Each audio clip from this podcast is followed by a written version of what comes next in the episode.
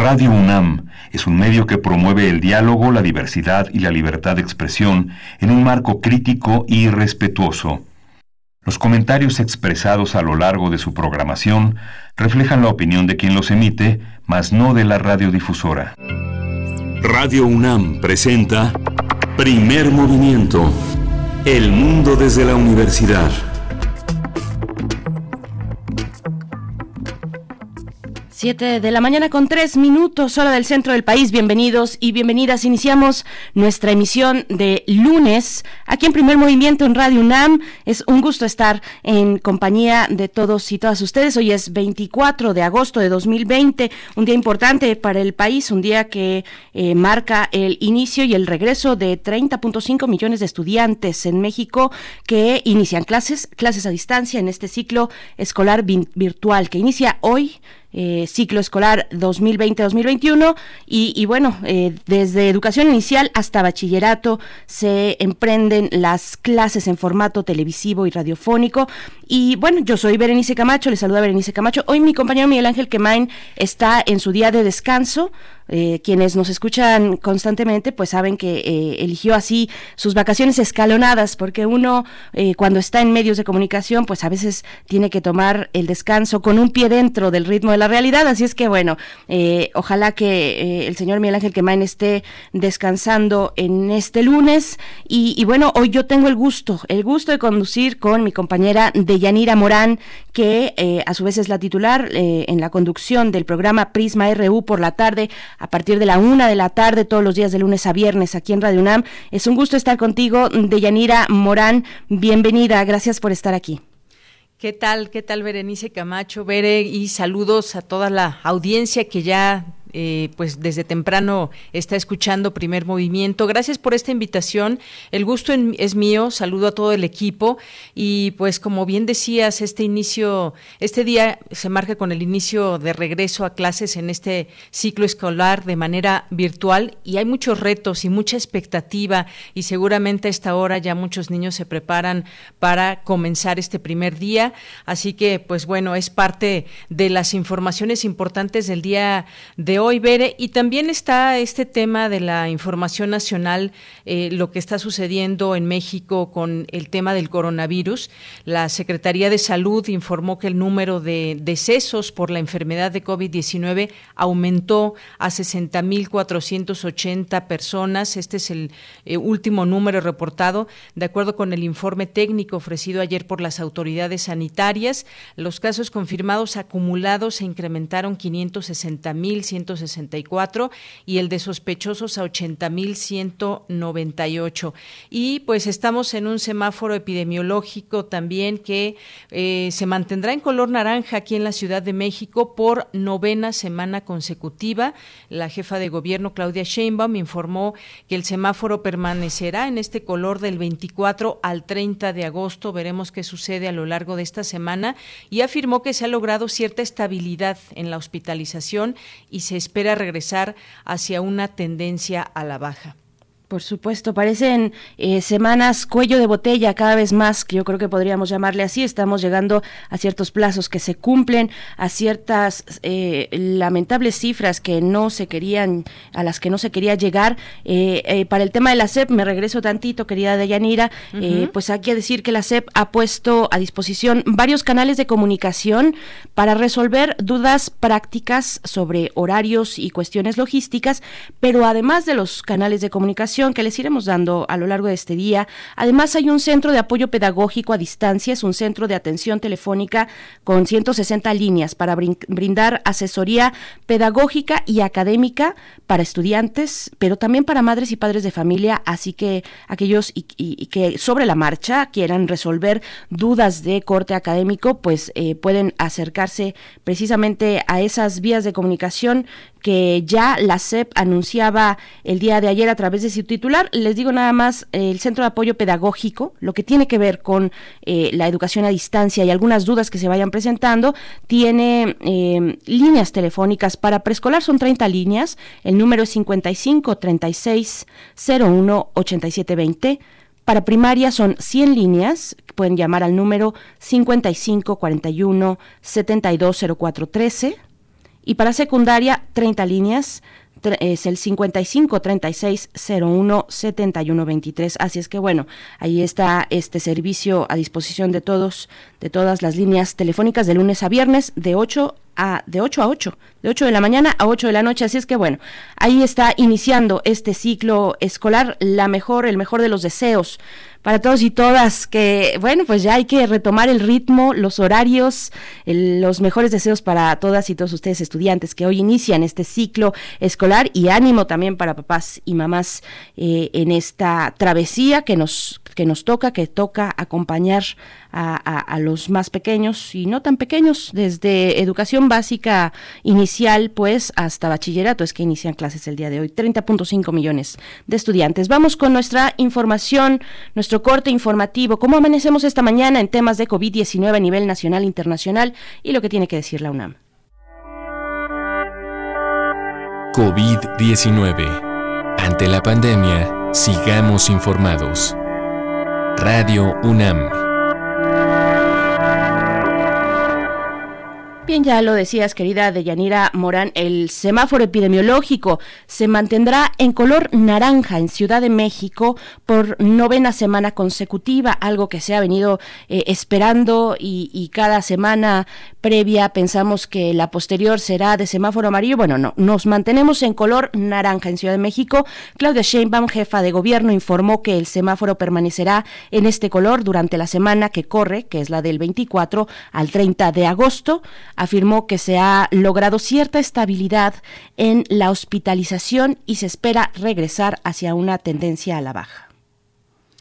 Así es, y bueno, pues también esta es la información importante del día de hoy. Y en información internacional, también este fin de semana el número de muertos por la pandemia de COVID-19 superó los 800 mil en todo el planeta, de acuerdo con el recuento de la agencia AFP. Las personas contagiadas con el coronavirus SARS-CoV-2 suman más de 23 millones desde que surgió en diciembre en China.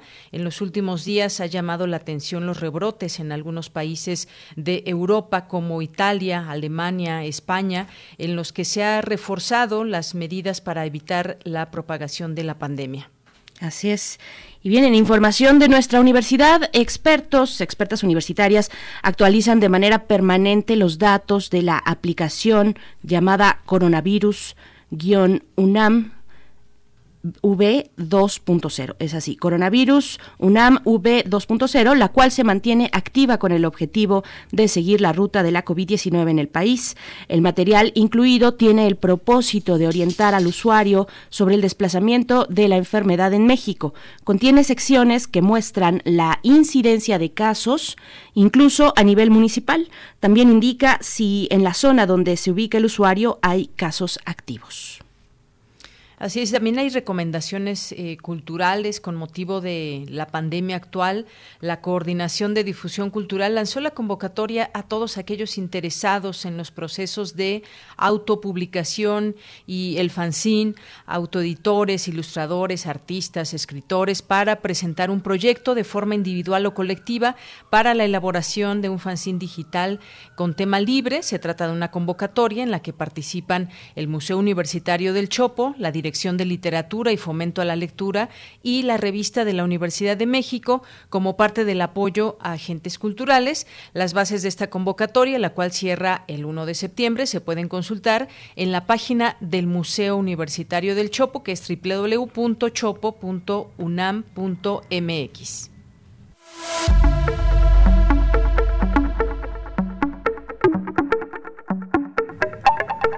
Bien, y hasta aquí nuestro recorte informativo que ofrecemos cada mañana. Hay que, hay que decir que, bueno, el día de hoy, ¿qué va, qué va a ocurrir el día de hoy? En primer movimiento iniciaremos eh, casi como es costumbre con un lunes de medio ambiente. A veces tenemos que dar eh, prioridad eh, por ciertos motivos a algún otro corte de noticias, pero, pero hoy iniciamos con medio ambiente. Vamos a hablar del SUSMAI, el Seminario Internacional, bueno, es el Seminario Universitario de Sociedad, Medio Ambiente e Instituciones, el SUSMAI por sus siglas, el SUSMAI de la UNAM, eh, este seminario que abordará la COVID-19 y comunidades. En, unos pocos días estaremos eh, pues viendo el desarrollo de este seminario, impactos y vías para la reconstrucción en América Latina. Yo creo que es muy interesante lo que nos puede decir el SUSMAI, que siempre plantea una agenda eh, una, una, agenda importante, una agenda equilibrada, eh, esa es mi opinión, respecto a los distintos temas que se plantea desarrollar en sus seminarios con temáticas diversas. Vamos a conversar con la doctora Leticia Merino y con Alfonso de la Vega, él es miembro también del SUSMAI, así es que esto para iniciar el programa de hoy. Así es, y también un poco más adelante, el genio de Bonn, el cuarto concierto para piano de Beethoven en Sol Mayor Opus 58. Conversaremos con Teo Hernández, quien es coordinador del catálogo de música de concierto en la Fonoteca Nacional.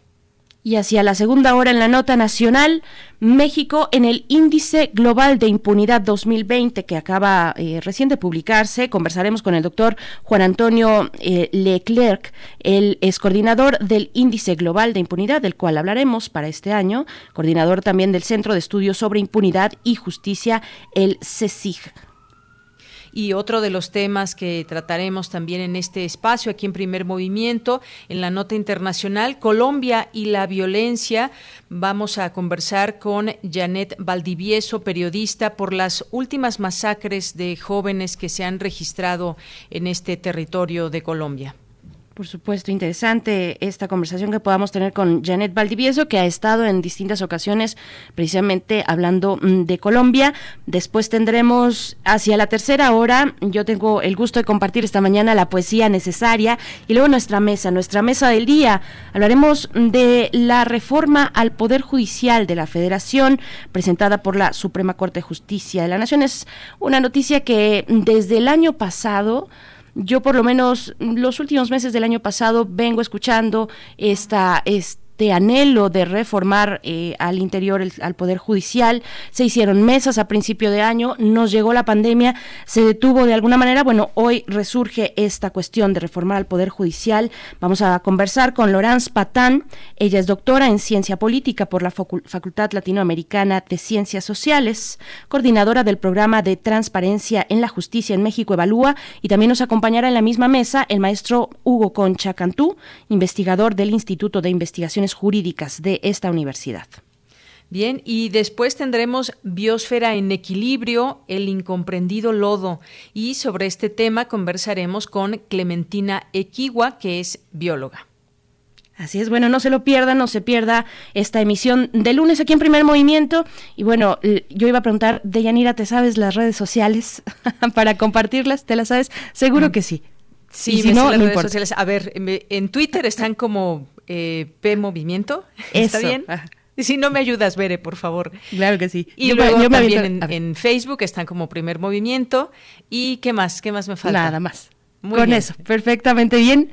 Ahí está la invitación, ¿no? Para que eh, vayamos haciendo comunidades de muy temprano, que nos digan cómo reciben este día de inicio al ciclo escolar virtual televisado es una mañana importante para las familias de este país, así es que bueno, están los, las redes sociales para eh, comunicarnos, vamos a recibir sus comentarios con mucho gusto durante todo el día. Pues bueno, eh, vamos con música, eh, vamos con música y antes decir que bueno, en la, en la producción ejecutiva esta mañana se encuentra Uriel Gámez, acompañado de Socorro Montes en los controles técnicos y todo el equipo de primer movimiento atentos y atentas desde muy temprano, de manera remota desde casa. Pues bueno, vamos con música, esto está a cargo de Tame Impala. La canción es Alter Ego.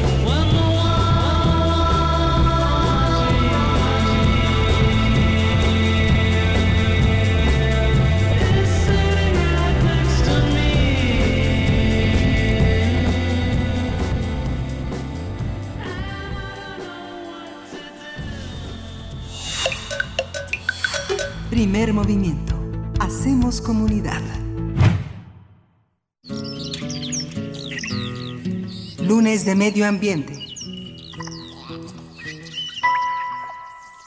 En tiempos de pandemia, el Observatorio Académico de Sociedad, Medio Ambiente e Instituciones de la UNAM, el SUSMAI, realizará de manera virtual el seminario internacional titulado COVID-19 y Comunidades, Impactos y Vías para la Reconstrucción en América Latina.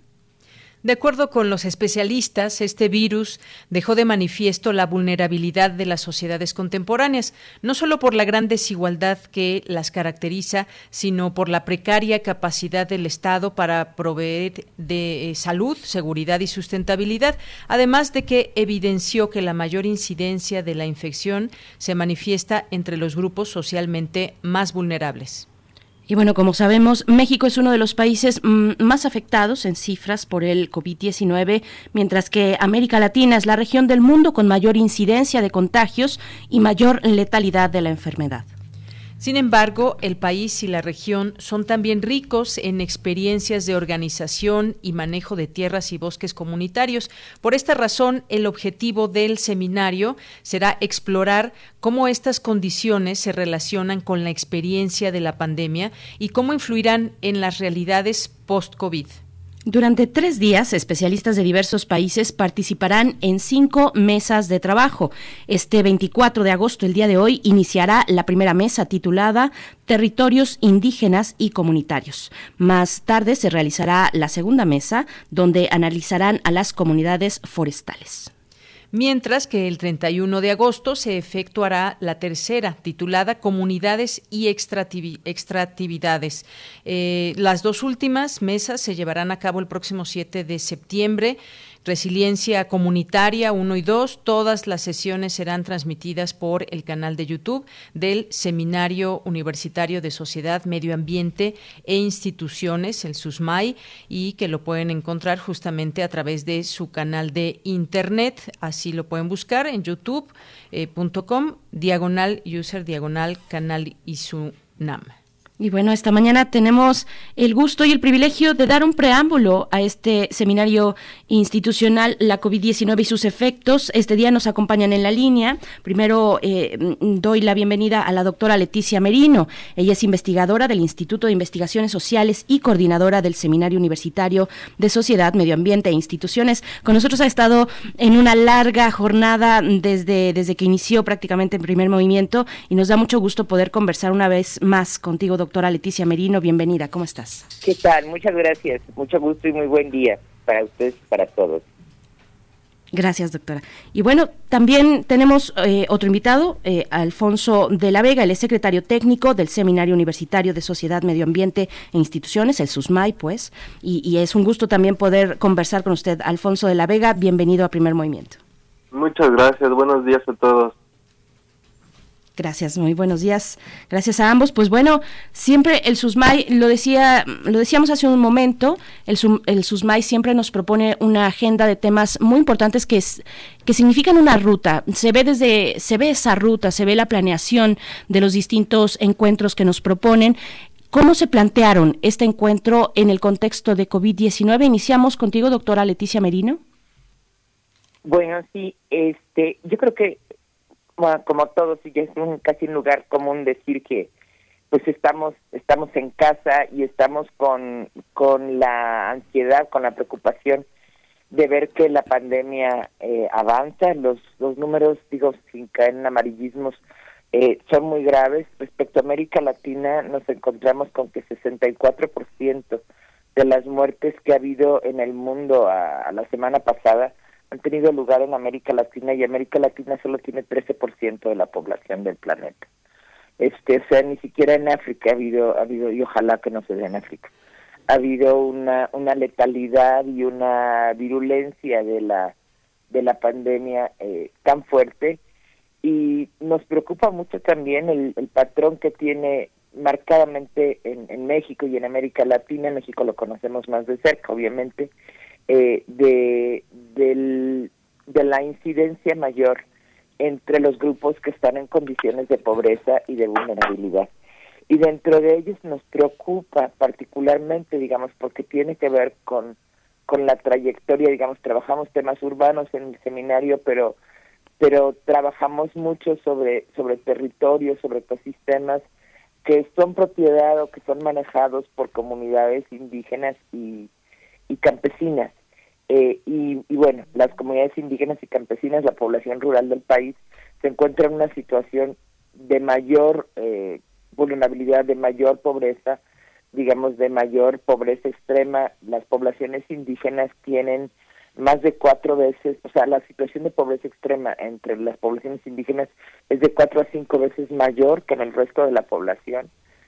Entonces sentimos que son comunidades que en cierta medida se han mantenido protegidas, entre comillas, por el aislamiento, pero, pero que son eh, pues muy vulnerables, por una parte, y por otra parte, eh, pues muchas de estas comunidades, eh, como decía, manejan y utilizan territorios, eh, ecosistemas, son, por así decirlo, guardianes de, de, de estos sistemas naturales y de las funciones que proveen, funciones de captación del agua, de limpieza del agua, de biodiversidad, de mantenimiento de polinización, etcétera, que necesitamos para sobrevivir. Entonces, digamos, la, la agresión, la, la, vulnerabilidad de estas comunidades es incrementa la vulnerabilidad de nuestros ecosistemas, de nuestros bosques, de nuestros cuerpos de agua, que, que de por sí ya estamos en una crisis eh, o en el preámbulo de una crisis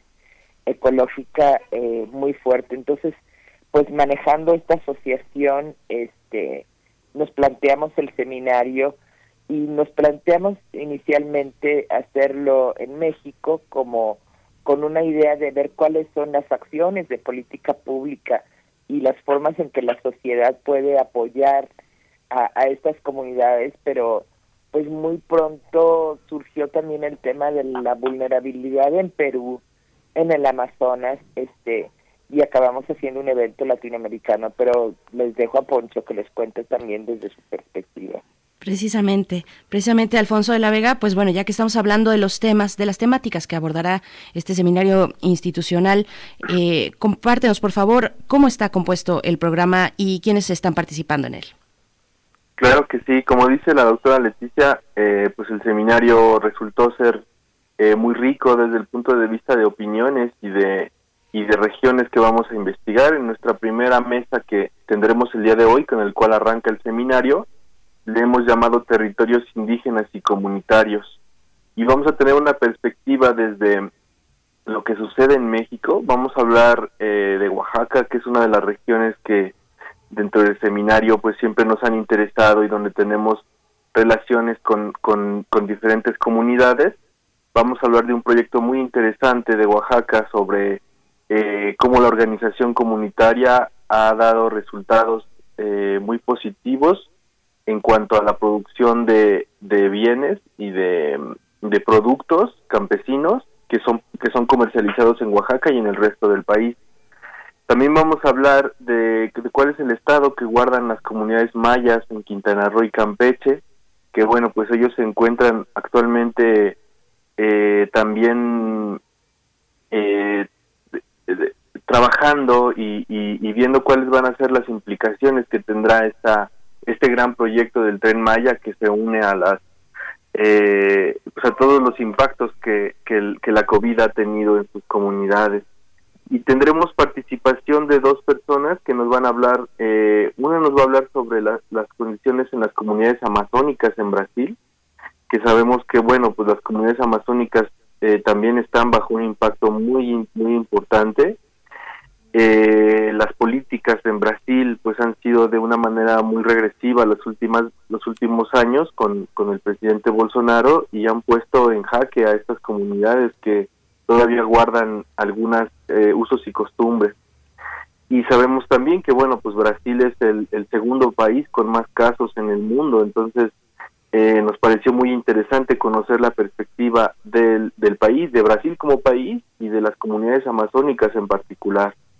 Y finalmente estará también eh, Melania Canales, ella es actualmente la presidenta de la Organización Nacional de Mujeres Indígenas eh, Andinas y Amazónicas del Perú, eh, ella representa pues a, esta eh, gran cantidad de, personas que se auto, como indígenas y además eh, representa la, voz de las mujeres andinas. El, papel que ella ha tenido en, en diferentes campañas y en diferentes momentos para proteger sus recursos naturales de la minería, para protegerlos de la, de la deforestación, han sido muy, su voz ha sido una voz muy importante, entonces consideramos que, que será una mesa muy, muy interesante y pues tenemos un moderador de super lujo, estará el doctor David Kamowitz, eh, él es una, eh, pues una persona que ha trabajado durante muchos años en cuestiones forestales, en cuestiones de protección de los ecosistemas, fue durante muchos años el director de Recursos Naturales y Cambio Climático en Fundación Ford, que es una de las fundaciones que pues más han apoyado en América Latina la conservación de los bosques en términos generales y actualmente es consultor de la FAO, así que él es un experto que, que nos puede dar una visión eh, como desde lo macro hasta lo micro de qué es lo que está sucediendo en las comunidades. Entonces esta primera mesa que arranca a las 10 de la mañana, pues va a ser muy interesante, vamos a tener eh, opiniones diversas eh, y los invitamos a que nos acompañen haciendo una precisión. El, canal de YouTube por el que se va a transmitir el seminario es el canal del Instituto de Investigaciones Sociales. Eh, ustedes pueden encontrar más información en nuestra página que es tusmay.unam.mx.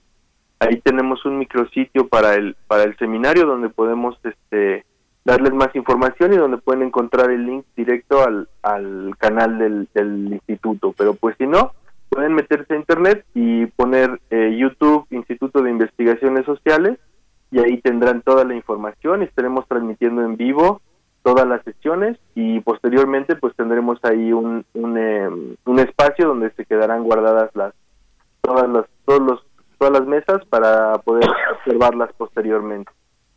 Muy bien, pues anotados ya estos datos, doctor Alfonso de la Vega, muchas gracias. Ahí eh, pues estaremos muy atentos a este seminario. Yo tengo dos preguntas. Eh, la primera para la doctora Leticia Merino y justamente en todo este contexto que estamos viviendo de la pandemia por COVID-19, pues ha puesto de, de, relieve justamente esta vulnerabilidad de las, de las sociedades. México es a la fecha también uno de los países más afectados y la región de América Latina también en algunos países específicamente. ¿Cómo es que, y me parece que esta eh, parte va a ser muy interesante de conocer, cómo es que se están reorganizando las comunidades, eh, cómo están enfrentando una situación que afecta a todos dentro y fuera de sus comunidades, si sus experiencias les permiten o no en estos momentos dar una respuesta que, que, eh, les afecte lo, lo, menos posible. Yo creo que esas experiencias van a ser muy, muy útiles y muy interesante conocer cada uno de estos, eh, de estos casos, doctora. Yo creo que, que sí, este, la organización ha permitido hasta cierto punto protegerse y la forma más básica de protegerse ha sido cerrarse. Este, a mí me, me asombra, por ejemplo, la vitalidad y la organización de una comunidad que ya es más bien urbana o periurbana, que todos conocemos, que este Tepoztlán, donde no sé, pero por muchos meses este no se permitía entrar a gente externa en la comunidad. Este, otras comunidades en Oaxaca, en Guerrero, están haciendo lo mismo, este, y son decisiones de sus asambleas. Pero digo hasta cierto punto porque pues está el tema de la vulnerabilidad económica. O sea, nos, nos contaban también que, por ejemplo, entre las comunidades huicholas, aunque el, en la sierra de Jalisco y Nayarit, aunque la primera iniciativa fue cerrarse, pues está padeciendo hambre, tal cual.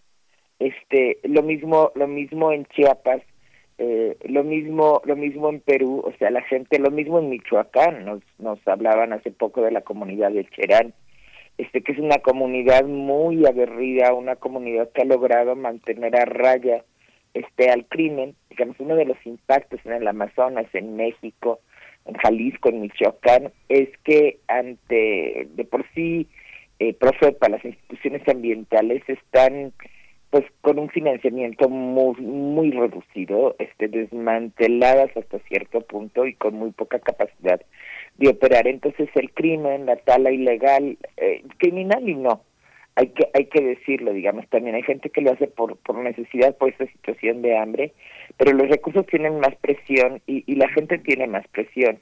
Entonces en muchos casos me imagino que es la situación también lo del crimen en, en Amazonas con con una gente como Bolsonaro en la presidencia, este, pero forzados por la situación económica, la gente tiene que salir a trabajar. Eh, y muchas veces como se ocupan los indígenas en este país y, en, en Amazonas, pues es como jornaleros en, en las empresas eh, agroalimentarias de las de las vecindades este y ahí las condiciones no son de sana distancia ni de protección son condiciones de hacinamiento son jornadas de 12 horas este digamos hay una vulnerabilidad económica muy fuerte entonces una propuesta de la gente es por parte de los gobiernos este, y de la sociedad civil hacer canastas para evitar eh, canastas es una metáfora políticas para evitar el hambre o sea políticas de, de entrega de alimentos para para responder a estas situaciones extremas. Paradójicamente, las comunidades donde no solo hay más organización, sino donde hay más organización, se han logrado, o sea, que tiene una forma de generar dinero a partir de, de sus recursos, a partir de la organización comunitaria, han logrado mantenerse mejor hasta cierto punto porque los mercados pues de la madera, de la resina, de muchos productos este están colapsados, pero hay comunidades también que están volviendo a cultivar alimentos, cosa que se ha abandonado mucho por las políticas eh, agrarias, eh, agropecuarias de, de este, este país ha seguido por muchos años. Este, entonces, digamos, sí, la organización les permite hasta cierto punto protegerse y no sabemos que no existen servicios médicos o que son sumamente este precarios, entonces evitemos como sociedad que haya un colapso por la pandemia similar al de hace 500 años con con con la viruela este donde desapareció no sé un alto porcentaje de la de la población. Este y respecto a América Latina, pues no olvidemos que estamos hablando de la región más desigual del mundo. Entonces ahorita la desigualdad se traduce en desigualdad para para proteger la vida, que es que es muy extremo. Este sí, la organización es un recurso y yo creo que apunta a que en el futuro las políticas públicas tienen que dirigirse a fortalecer la organización comunitaria, la capacidad propia de la gente de, de tener actividades económicas, de gobernarse este, y de protegerse. Bien, muchas gracias, doctora, doctora Leticia Merino. Y le preguntaría al doctor Alfonso de la Vega, eh, me parece que es muy rico este seminario en cuanto a la mirada interdisciplinaria eh, con la que se hace este trabajo, porque nos permite distintos enfoques, distintos ángulos de, de análisis. ¿Cómo hacer visibles estas experiencias, doctor, o cómo involucrar los resultados en las políticas públicas, en estrategias sociales, en apoyo a estas comunidades?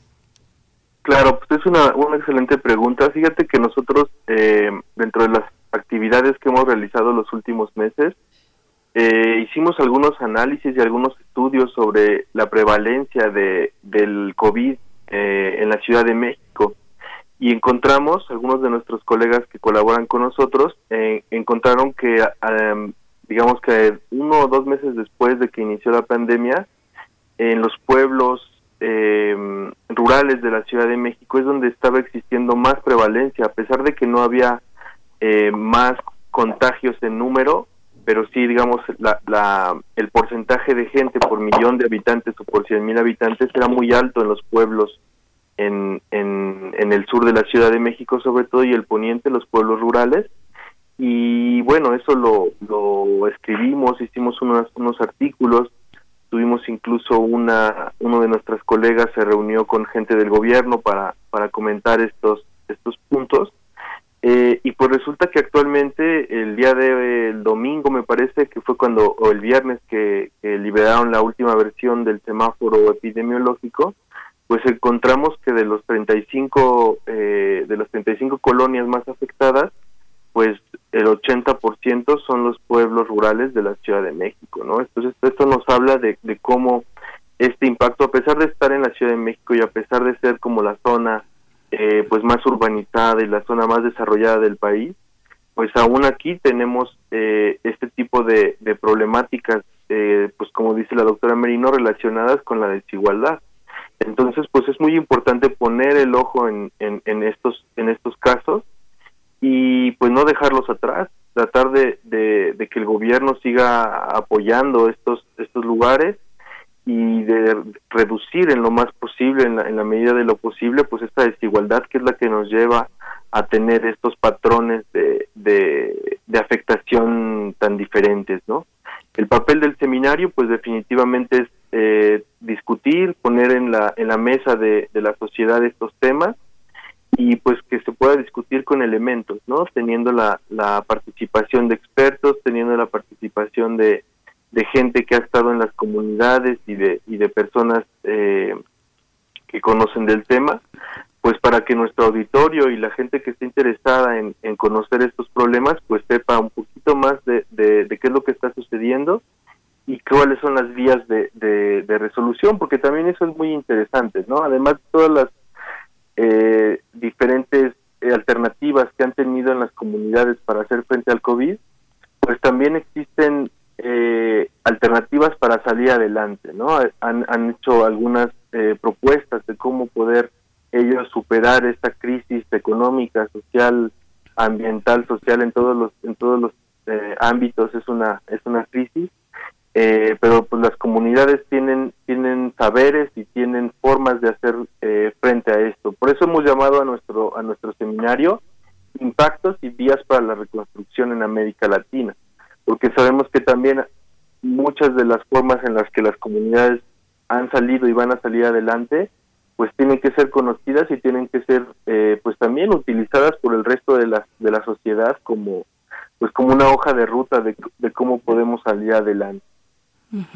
Tenemos muy pocos minutos por delante, ya nos acercamos al cierre y, precisamente Alfonso de la Vega mm, me leyó el pensamiento porque yo estaba recordando, mm, doctora Leticia Merino, que al inicio de la pandemia se tenía la expectativa de cómo serían impactadas las comunidades en entornos eh, rurales y campesinos. Sabemos muy bien de cómo eh, impactó de una manera muy concreta en entornos urbanos, ¿no? en la mayoría, en todos los casos, pues en todos los países fue donde eh, inician los brotes en las ciudades, pues por su cuestión demográfica y de movilidad y demás.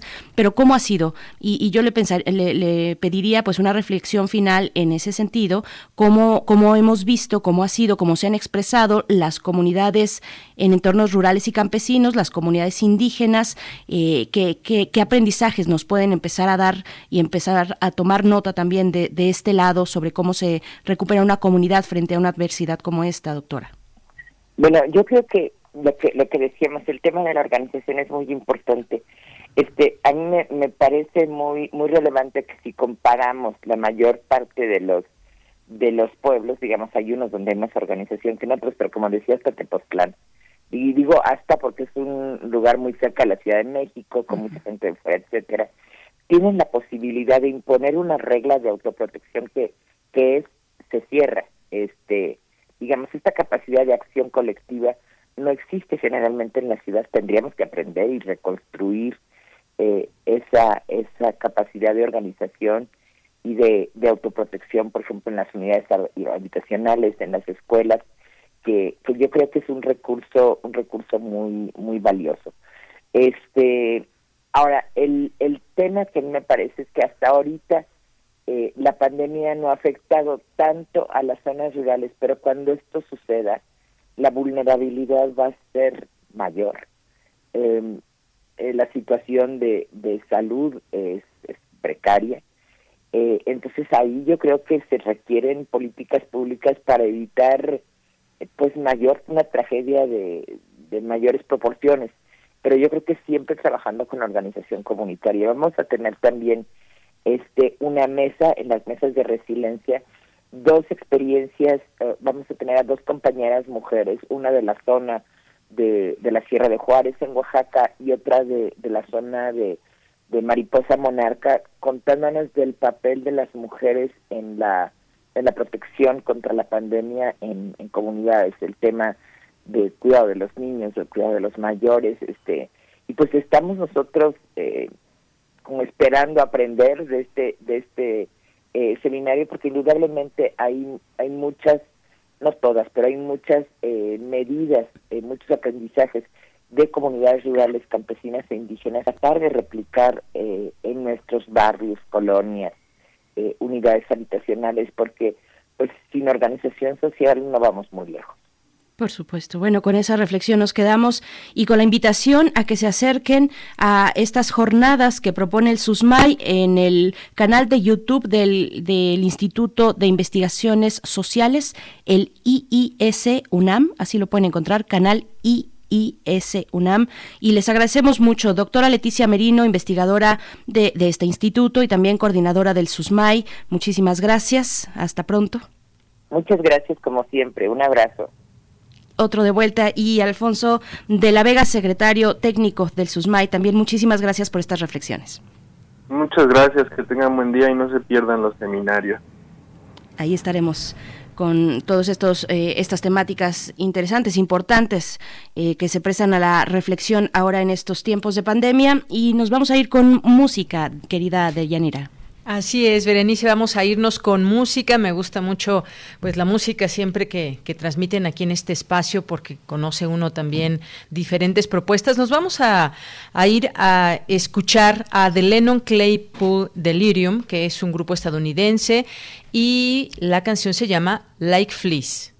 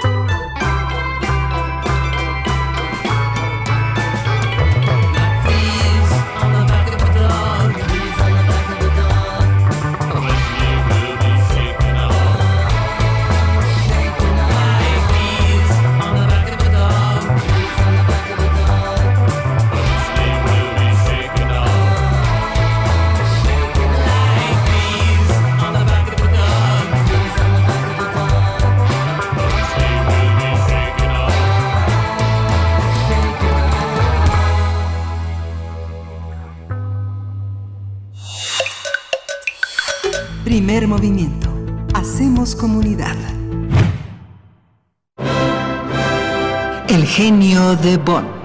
Ludwig van Beethoven. A 250 años de su natalicio.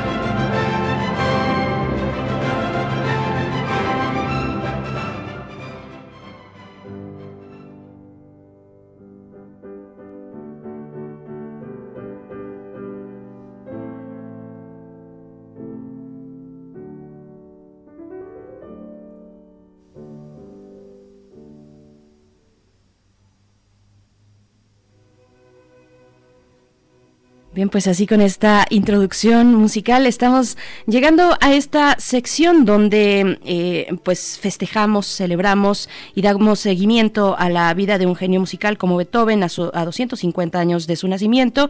Esto ha tenido distintos episodios de la mano de Teo Hernández, coordinador del catálogo de música de concierto de la Fonoteca Nacional y en esta ocasión nos habla de el cuarto concierto para piano de Beethoven en Sol Mayor, opus 58. Teo Hernández, gracias por estar aquí en Primer Movimiento. Te saludamos de Yanira Morán y Berenice Camacho. ¿Cómo estás? Berenice y todo el equipo de Primer Movimiento, muy buenos días, muchas gracias. Muy contento y muy agradecido de, de este espacio para que, que tenemos aquí en la Fonoteca Nacional para hablar de música.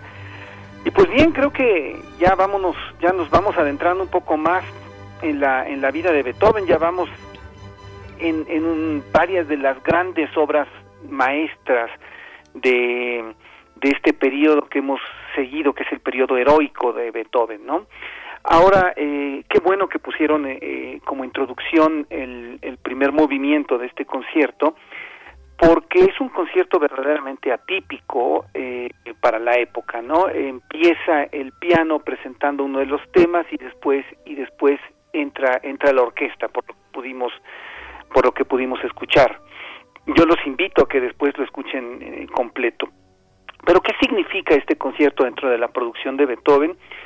Bueno, de alguna forma es para Beethoven eh, continuar el trabajo que había estado haciendo en dos sentidos. En, en, el primer sentido era el trabajo que había estado con la orquesta. O sea, él había desarrollado ya un cierto lenguaje en la orquesta pensando en la orquesta como un instrumento musical. O sea, se tiene, se tiene que trabajar sobre el instrumento para poder conseguir eh, cierto tipo de sonoridades, es la práctica, ¿no? Y por el otro lado, el que podemos considerar el otro instrumento de Beethoven, que es el piano. Beethoven había estado experimentando con las, con las sonatas para piano, con diferentes piezas, hasta, hasta tener ya un lenguaje propio. Entonces, en el momento en que junta su experiencia como creador sinfónico, más su experiencia como creador eh, pianístico, resulta, resulta un concierto sumamente personal. Es cierto que el tercer concierto para piano también es un concierto muy importante, muy personal y que tiene un lenguaje único, por así decirlo. Pero es donde el cuarto concierto, donde encontramos algo que nunca se había pensado. Este concierto es una es una es algo sumamente especial por varias razones, ¿no? Eh, un poco en el contexto en el que se compuso, eh, es, es un concierto que es contemporáneo al concierto al concierto para violín. Es un concierto eh, contemporáneo también a la quinta y la sexta sinfonía. De hecho, el estreno público del concierto que fue en 1808 en el Theater Andredin estuvo junto con la fantasía coral, la, el estreno, la San Fantasía Coral, la Quinta Sinfonía, la Sexta Sinfonía, el aria A Pérfido y tres movimientos de una misa latina. Entonces podemos decir que es, es un año de, de tremenda eh, creatividad para Beethoven. Aunque el concierto ya había sido estrenado antes en forma privada, es en 1808 donde se estrena y es la última eh, públicamente y es la última presentación que tiene Beethoven al piano. Algunos de los asistentes, uno de sus alumnos, Cerny, un gran pianista, cuando oyó el concierto y después hizo una reseña, dijo, oye, es que Beethoven hizo muchas cosas que no estaban en la partitura, improvisó mucho. Bueno, esto es una cosa que eh, era usual en la época y bueno, además a Beethoven se le permitía por ser el compositor y en, de alguna forma tener la autoridad de decir bueno yo hago lo que lo que me lo que me viene en gana en mi concierto pero un poquito más allá analizando eh, los demás las demás obras contemporáneas hay muchos analistas como ya habíamos dicho que estas obras las consideran obras del periodo heroico sin embargo si nosotros vemos la, la reflexión que tiene la introspección que tiene el cuarto concierto comparado, por ejemplo, con la Quinta Sinfonía, que es una sinfonía mucho más expansiva, marcial en cierta forma, heroica, eh, nosotros decimos, bueno, ¿y dónde está lo heroico? Hay un, uno de los principales biógrafos de Beethoven, de los más modernos sobre todo, eh, cuando analiza estos aspectos heroicos en la, en la obra de Beethoven, dice, bueno, es que en algunas veces Beethoven considera al héroe como el gran líder, a veces lo considera como el hombre fuerte, el hombre vencedor de sí mismo, como podría ser en cierta forma el final de la quinta sinfonía que se que se eh, antepone a todos los pesares que tiene.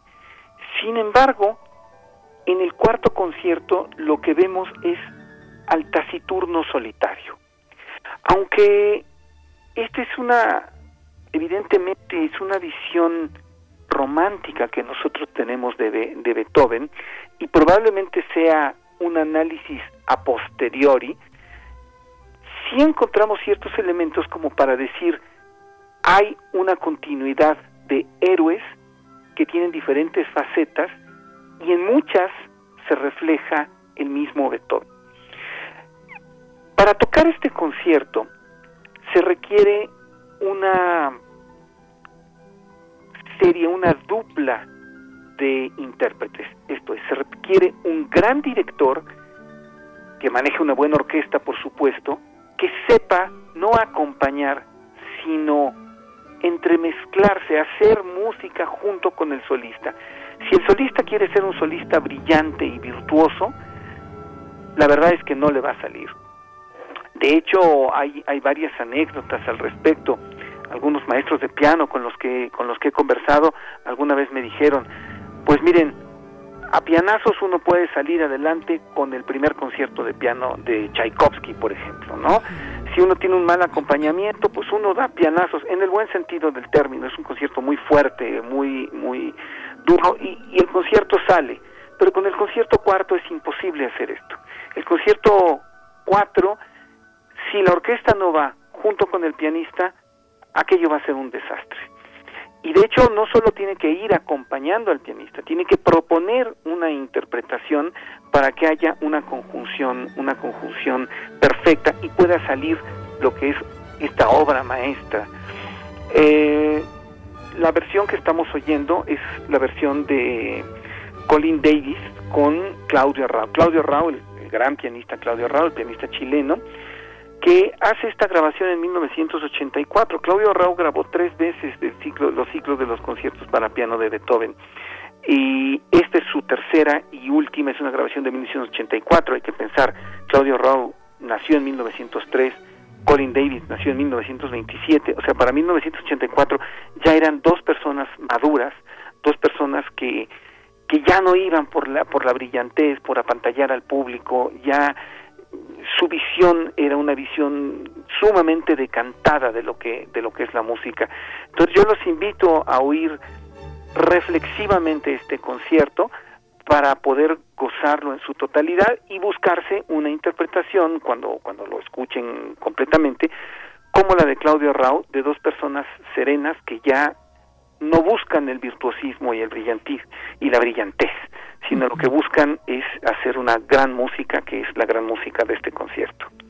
Querido Teo Hernández, eh, muchísimas gracias. Finalmente estamos siguiendo de la mano mm, de tu mano la historia del piano a través de la música de Beethoven y viceversa. Me parece muy interesante eh, estos eh, puntos de, encuentro, mm, evidentemente de, de, este instrumento musical que marcó ese siglo, pero también mm, de todo lo que está flotando en torno. Ahora nos hablas de la interpretación, particularmente en este, en este concierto, el cuarto concierto para piano de Beethoven en Sol Mayor, Opus 58.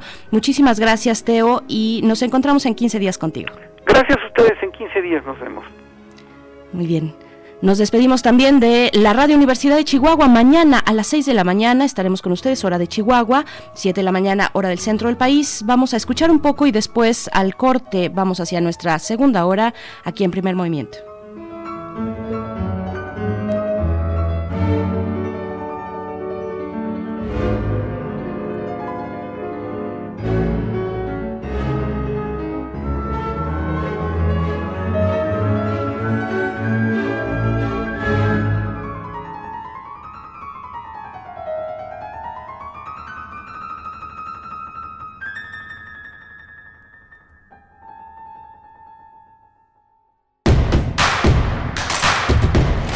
Síguenos en redes sociales. Encuéntranos en Facebook como Primer Movimiento y en Twitter como arroba PMovimiento. Hagamos comunidad.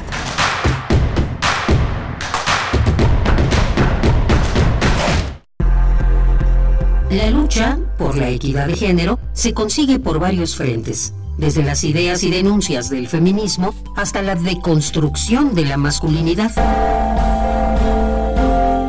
Entre hombres, México, un espacio radiofónico para cuestionar la imagen que tenemos acerca de lo que consideramos masculino.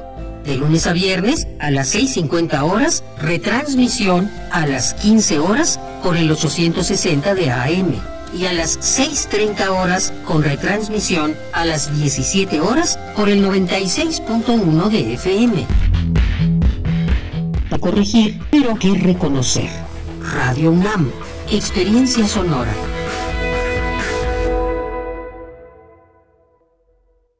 Hay quienes no se están quedando en casa.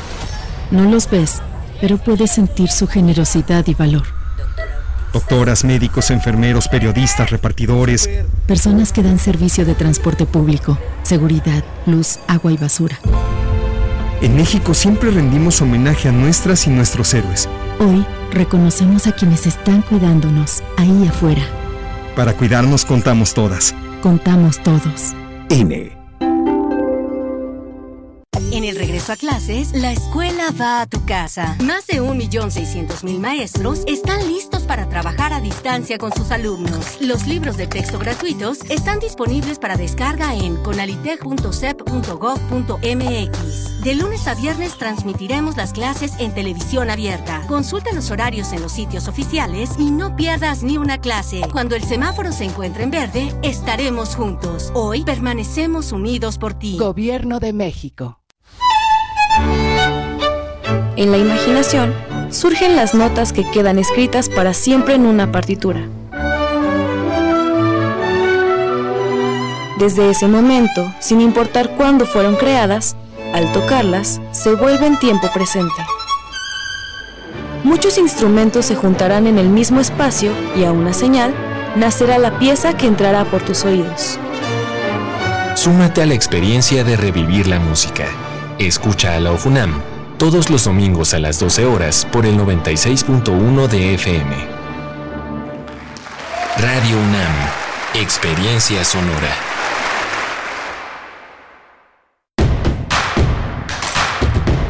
Encuentra la música de primer movimiento.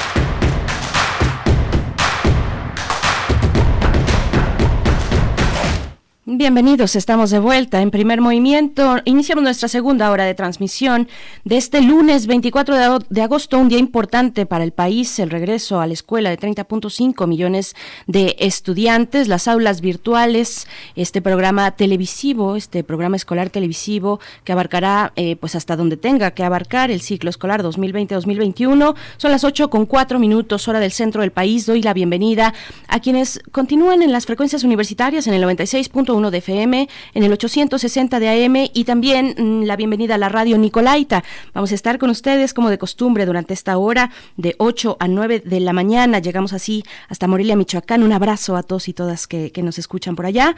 Y bueno, mm, presento y saludo una vez más a mi compañera Deyanira Morán, titular de Prisma RU aquí en Radio UNAM, que en esta ocasión tuvo a bien pues aceptar esta invitación, desmañanarse y estar aquí con la audiencia de primer movimiento de Yanira, ¿cómo estás?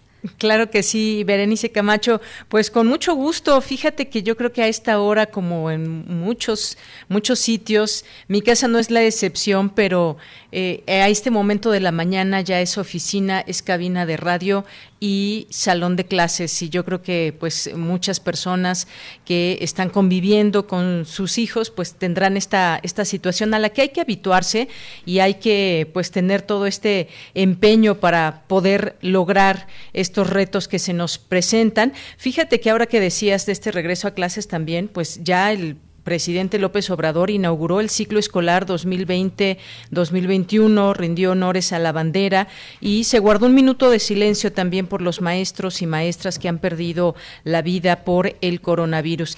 Yo creo que esta semana será interesante, eh, Berenice, de ver cómo, eh, cómo se da toda esta semana para los maestros, los padres de familia, los alumnos.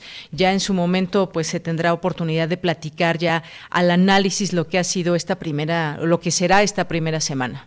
Por supuesto, tienes, tienes toda la razón, querida Deyanira. Iremos viendo cómo se implementa, cómo funciona, eh, cómo ya a la, al momento de la verdad, al momento de la práctica, pues se van desarrollando eh, estas posibilidades eh, pedagógicas. Y en todo caso, lo mencionábamos muy al inicio del programa, hay la, la CEP, el día de ayer, a través de su titular, ya sigue, sigue difundiendo que se encontrará activo este centro de apoyo pedagógico a distancia para estudiantes y para madres y padres de familia también. Eh, vaya, dimos los teléfonos, está, es, es un centro de apoyo que abarca desde preescolar, primaria y secundaria en este regreso a clases, 160 líneas telefónicas de lunes a viernes de 8 a 8, de 8 de la mañana a 8 de la noche. Así es que efectivamente hoy padres y madres atentos a los horarios, a lo que se vaya informando y desplegando pues a través de los televisores, como es esta ocasión la forma de implementar. Em, y bueno, este, el semestre se va, yo creo que clarificando un poco, va tomando un poco de forma. También eh, ya se ha anunciado que el Festival Internacional Cervantino, en lo que tiene que ver con cultura, por supuesto, el FIX Cervantino, se, eh, se inaugurará el día 14, del 14 al 18 de octubre. Eh, se llevará a cabo esta edición número 48 la primera vez que el Cervantino tiene una edición completamente virtual, como, como pues ha tocado realizar así a distintos eh, propuestas culturales, pues bueno, ya están las fechas anunciadas para este Festival Internacional Cervantino del 14 al 18 de octubre, eh, con una oferta cultural pues completamente gratuita y de primer nivel, con participación de 570 artistas, eh, más de 27 espectáculos escénicos, dos exposiciones, dos instalaciones y 11 actividades académicas. Así es que, bueno, vamos a estar desde este espacio, desde los distintos espacios de Radio UNAM, pues, seguramente dando un seguimiento e invitándoles a sumarnos a este esfuerzo para darle la vuelta, para remontar a la pandemia que nos ha mantenido pues con un cese de actividades, eh, con un impacto muy importante en lo que tiene que ver con la cultura. Así es que bueno, pues ahí está también este anuncio. Y para esta hora, para esta hora tenemos nuestra nota nacional eh, de Yanira, no sé si quieras comentarnos por ahí, si tengas el dato de qué vamos para esta hora. Sí, Bere, claro, vamos a, platicar en la nota nacional de un tema que me parece que a todos eh, nos compete estar enterados y saber cuál es la realidad de este país. Y me refiero pues al índice global de impunidad 2020, que es el tema que, que platicaremos en estos momentos, porque eh, pues si nos ponemos a pensar en, el tema de la impunidad, nos vienen a la mente, por ejemplo, el tema de los feminicidios, nos viene a la mente el tema de las desapariciones forzadas, eh, periodistas asesinados, y muchos de estos casos hay una alta incidencia en que quedan en la impunidad. ¿Cómo revertir estas eh, cifras y estas situaciones en donde las personas que denuncian, pues tienen un seguimiento hasta el día de hoy muy pobre. Y para ejemplos tenemos muchos, pero este índice global de impunidad 2020 nos da la oportunidad de conocer y de hacer visibles esas cifras que preocupan, en qué lugar está México con respecto a otros países, eh, si ha avanzado o no respecto a años anteriores y cómo se da toda esta, esta dinámica para que al hacerlo visible se puedan tomar decisiones, que parece que en México las decisiones van muy lentas, eh, parece ser que se enfrascan en algunos momentos y en algunos en alguna parte de las instituciones que están para ofrecer justicia, Bere. Por supuesto, mm, Deyanira, vamos, y precisamente ya está nuestro invitado en la línea, el doctor Juan Antonio Leclerc, coordinador del Índice Global de Impunidad 2020. Así es que vamos con nuestra nota nacional. Primer movimiento. Hacemos comunidad. Nota nacional.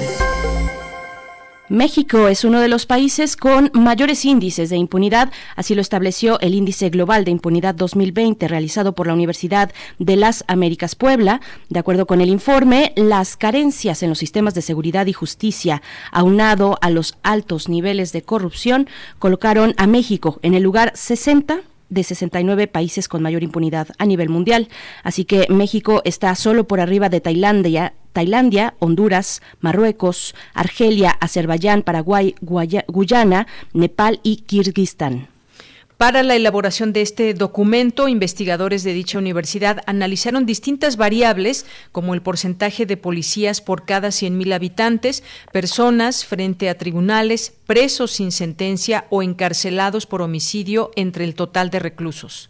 El informe muestra un elevado número de personas en espera de sentencia y sobrepoblación también en los centros penitenciarios. También una ausencia de jueces. Además, uno de los puntos preocupantes para los investigadores es la precaria situación en materia de derechos humanos, que representa, representa un factor crítico para entender los altos grados de impunidad que caracterizan al caso mexicano. También indica que se necesita dotar de mayores presupuestos a los sistemas de seguridad y justicia locales con el objetivo de aumentar sus capacidades humanas, infraestructura y profesionalización. Y bien, entre otras eh, cosas, sostiene que es indispensable contar con sistemas de evaluación más efectivos e independientes de los órganos de gobierno para garantizar información verídica y de calidad sobre el funcionamiento de los sistemas de justicia y seguridad. Eh, realizaremos un análisis de estos resultados, de este índice y la situación de impartición de justicia en México. Como ya decías, este día nos acompaña el doctor Juan Antonio Leclerc, que es director académico de Relaciones Internacionales y Ciencia Política en la Universidad de las Américas Puebla y coordinador del Índice Global de Impunidad 2020, coordinador además del Centro de Estudios sobre Impunidad y Justicia. Bienvenido, doctor Antonio, buenos días. Eh, eh, muy buenos días. Eh, es un gusto poder participar en primer movimiento y darles un, saludo desde Cholula. Ah, y otro de vuelta, doctor Juan Antonio, gracias. pues preguntarle en qué rango de elementos nos movemos cuando hablamos de un índice de impunidad, es decir, qué elementos constituyen el armado de este índice. para poder medir, en este caso nosotros, la impunidad, lo que nosotros tomamos como decisión fue acercarnos a un análisis por dimensiones. Nosotros dividimos el estudio en eh, el estudio de eh, el sistema de justicia, el sistema de seguridad y grados de respeto a los derechos humanos. Eh, obviamente, pues esto representa una aproximación estadística al, problema de la impunidad, que deja fuera muchos temas. Ustedes señalaban con mucho acierto que la impunidad vincula eh, problemas muy complejos como feminicidios, como asesinatos de periodistas, defensores de derechos de la naturaleza, en este caso nosotros optamos por estas dimensiones porque representan una aproximación a un fenómeno eh, complejo que abarca muchos ámbitos de nuestra vida, pero que al seleccionar estas dimensiones podemos establecer un conjunto de indicadores mínimos para poder comparar casos.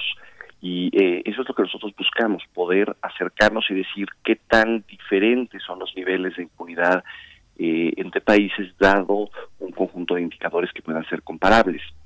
Eh, nosotros optamos por eh, 11 indicadores en general, eh, no porque nos hayamos definido que esos son los que tienen que ser, eh, es una aproximación dado el conjunto de indicadores que son relevantes, pero también la información que está disponible en esos estados a través de lo que reportan a la Oficina para Drogas y Delito de los Estados Unidos, de las Naciones Unidas. a veces quisiéramos tener más indicadores, pero el problema es que no necesariamente los reportan los estados, ¿no? Entonces se vuelve un poco eh, problemático el integrar otras dimensiones. Esas tres dimensiones a su vez están divididas de tal forma que nos podamos enfocar tanto en la estructura de los sistemas de justicia y seguridad, esto es cómo están diseñadas sus instituciones, cómo se traducen en capacidades institucionales y en otro desde otra perspectiva también cuáles son eh, los niveles de funcionamiento que tienen, qué ocurre una vez que, se echan a andar estas capacidades institucionales. ¿no? Eso es más o menos lo que hacemos en el índice de impunidad, eh, que lo hemos hecho ya en tres ocasiones, 2015, 2017, 2020 para el caso global, lo hemos aplicado en 2018, 2016 para el caso mexicano ahí sí incorporando un poquito más de, indicadores, porque la información homogénea del INEGI permite analizar con mayor precisión a los 32 estados de la República. Y el año pasado hicimos colaboración con la Fundación Pares de Colombia el mismo ejercicio para Colombia. Bien, y bueno, eh, doctor Toño Leclerc, también, eh, pues esto, este índice nos refleja distintas cifras, qué lugar ocupa México, eh, cuáles son también, hace visible cuáles son las necesidades, por ejemplo, incrementar número de jueces, en fin, dábamos ejemplos de impunidad en México y que a final de cuentas, pues siguen siendo un, un mal mensaje a la sociedad el que queden impunes. Ahora bien, doctor, ¿de qué nos sirve identificar y dimensionar la impunidad? ¿Qué debe seguir? A esto? ¿Cómo se da el siguiente, el siguiente paso cuando hemos visto que pues en otros años México pues no pasa de ciertos lugares? ¿Cómo, cómo se debe dar ese siguiente paso para mejorar? Y bueno, como tú señalabas, México realmente ha parecido eh, muy mal, ¿no? En, todos los índices que hemos hecho. Es una posición que no es directamente comparable porque eh, ha habido algunas variaciones en el tipo de indicadores que usamos, hay algunos que se han mantenido estables, pero sí hemos tenido que ajustar algunos porque hay información que deja de ser reportada por algunos países, entonces no puedes mantener el mismo indicador. Eh, entonces lo que importa es ver la posición relativa de los países en cada uno de los índices. En el caso de México, por ejemplo, en el primer índice quedó en el lugar 59 de 60. En 2017 quedó en el lugar 66 de 69. En esta ocasión, que analizamos otra vez 69 países, algunos salen, porque, por ejemplo, Filipinas era el que eh, siempre salía eh, peor de todos, pero en esta ocasión eh, está todavía más mal porque deja incluso de reportar mucha información en la comunidad internacional. En el caso de México se va del 69 al 60, lo cual no significa necesariamente una, una mejora, porque su posición lo que nos dice es que México se mantiene estable a lo largo de estos cinco años que hemos estado midiendo que se mantiene estable en niveles muy, muy altos de, impunidad, prácticamente con exactamente los mismos problemas, problemas de funcionamiento eh, muy marcados y, como dimensión los peor evaluados o dentro de los peores evaluados del sistema de justicia, problemas muy malos y muy graves tanto de estructura y funcionamiento del sistema de seguridad y problemas de violaciones a los derechos humanos. ¿no? No, no hay prácticamente ninguna dimensión donde tú digas o indicador donde México destaque como con un buen desempeño hay un problema agregado en todos los indicadores, hay un problema de funcionamiento deficiente generalizado y nos dice que prácticamente y independientemente de cómo se mueven casos, salen, entran países, algunos empeoran más notoriamente, algunos mejoran un poco dentro de la metodología que usamos, México se mantiene muy estable eso, y eso es, muy preocupante. Eh, en términos de, estos indicadores, tal vez la variable que podemos ver que señala el nivel de desempeño más deficiente es sin duda las capacidades y funcionamiento del sistema de, seguridad. ¿no? De lo que nos habla eh, el índice es de un sistema de, justicia ah, absolutamente colapsado, que no tiene las suficientes capacidades para garantizar justicia, a los, eh, un acceso a la justicia a los mexicanos, pero que tampoco puede funcionar para eh, llevar y garantizar a través del sistema de, justicia canalizar los problemas que generan, por ejemplo, en el sistema de seguridad. Es un sistema sumamente deficiente y que a pesar de las reformas implementadas no vemos nosotros un cambio que podamos decir significativo. Doctor, se depositaron muchas esperanzas en el diseño y posterior implementación del sistema, ya no nuevo, porque ya lleva, por lo menos aplicándose en todo el territorio nacional, lleva mm, eh, ¿cuántos años? A ver, desde 2016 lleva ya cuatro años, pero viene desde 2008 implementándose poco a poco, paulatinamente, el nuevo sistema eh, de eh, penal, eh, el nuevo sistema de justicia oral, adversarial en nuestro país y bueno, muchas esperanzas depositadas. ¿Cómo, cómo ver esta cuestión? Se, también muchos especialistas dicen hay que dejar que se exprese este sistema, que, que tome su rumbo, que tome su forma y vayamos ajustando o haciendo algunas mejoras en los lugares donde más se necesita. ¿Cómo lo ven ustedes desde la construcción desde este, de este índice global de impunidad? yo personalmente creo que fue un paso muy importante. es un sistema que, eh, tienes toda la razón, se arrancó esto en 2008, se ha implementado de una forma eh, demasiado lenta, dadas las demandas, exigencias y, necesidades de justicia que tiene que tiene este país. Se ha implementado no solo eh, lento sino en forma muy desigual entre los estados de la República lo cual se traduce que no necesariamente el sistema arroja los mismos resultados en diferentes estados. Creo que el problema de una transformación como como la del sistema adversarial es eh, es algo que se refleja de una manera necesariamente lenta porque eh, transformar un sistema de justicia se lleva se lleva tiempo sobre todo con las carencias y los problemas que veníamos enfrentando nosotros en el en el viejo sistema. Creo que el problema ha sido su implementación desigual esa implementación lenta la cantidad de recursos que se han eh, asignado al sistema pero al mismo tiempo es un sistema que no se interconectó adecuadamente con otras partes fundamentales por ejemplo, podemos tener un sistema de justicia eh, bien implementado como tal, pero que está desconectado, por ejemplo, de los ministerios públicos.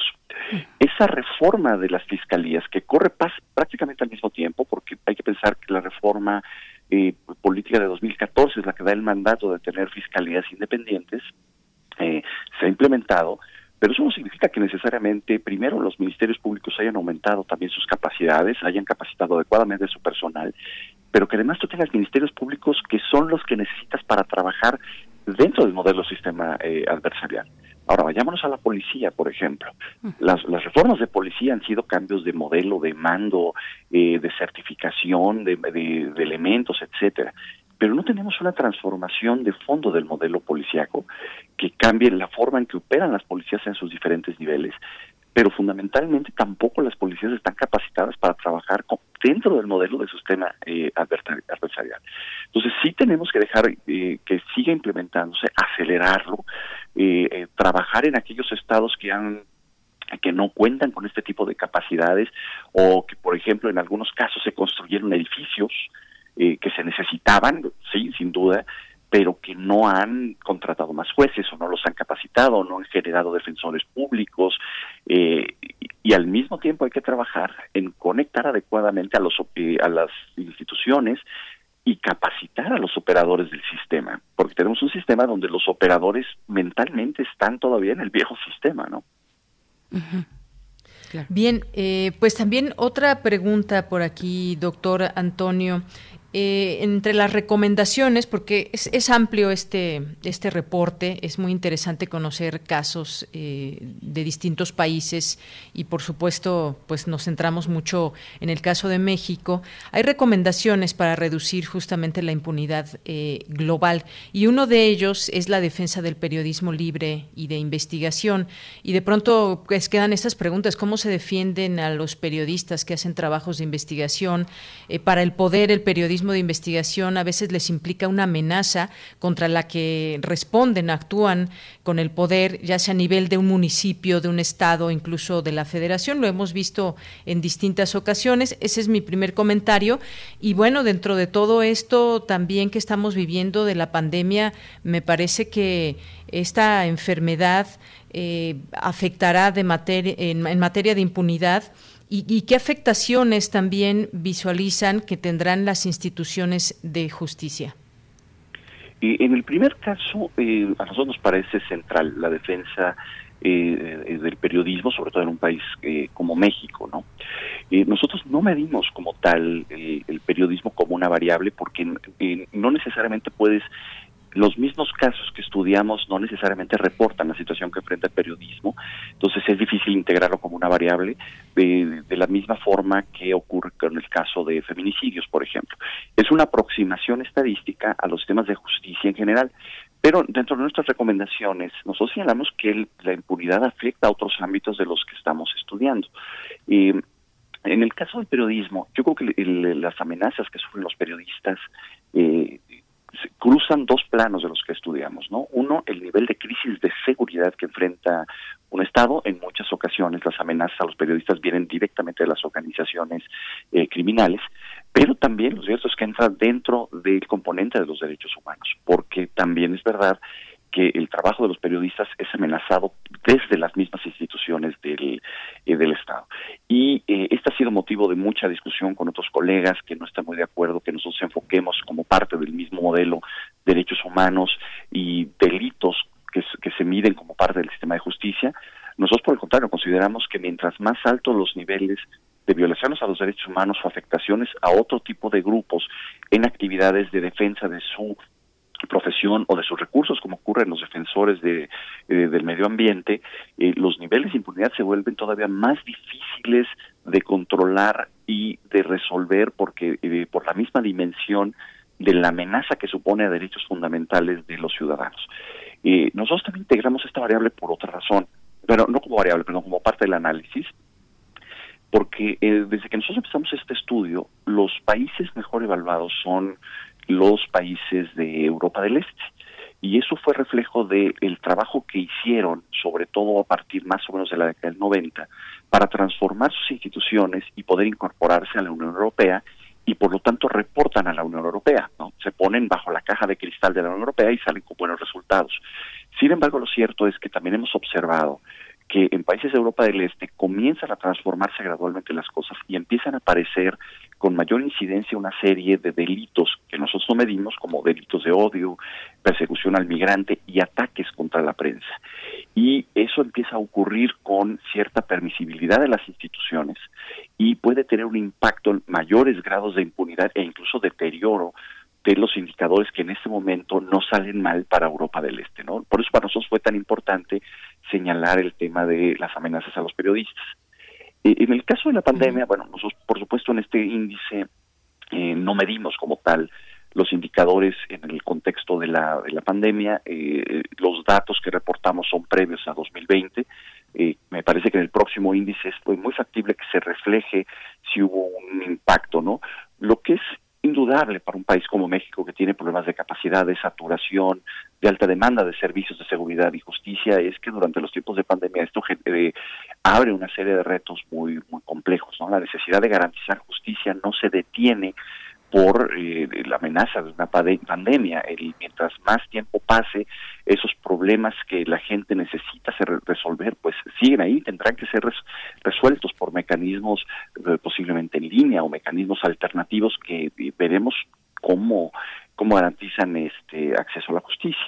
Lo que eh, lo que puede ser preocupante es que en este contexto sí han aumentado las actividades de organizaciones eh, eh, criminales, cierto tipo de, de, amenazas que aprovechan este tipo de nichos que abren como la situación de la pandemia y que tal vez se van a reflejar con un mayor impacto, por ejemplo, en ciberdelitos, ¿no? Dado la transformación de ciertas prácticas y el mayor uso de actividades a través en línea puede ser un campo fértil para las actividades criminales y y por lo mismo con una mayor dificultad de que las autoridades den una respuesta efectiva para investigar, para detectar estos grupos, para sancionarlos y llevarlos a la justicia, aumentando nuevos ámbitos sin duda de, impunidad, ¿no?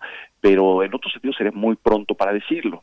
Eh, lo que para mí es, es indispensable es que para México la impunidad, y con pandemia o sin pandemia, es un problema gravísimo que tendría que estar en el centro de las preocupaciones nacionales. Estamos conversando con el doctor Juan Antonio Leclerc acerca de este informe sobre el índice global de impunidad 2020 y en qué posición se ubica y con qué características nuestro país.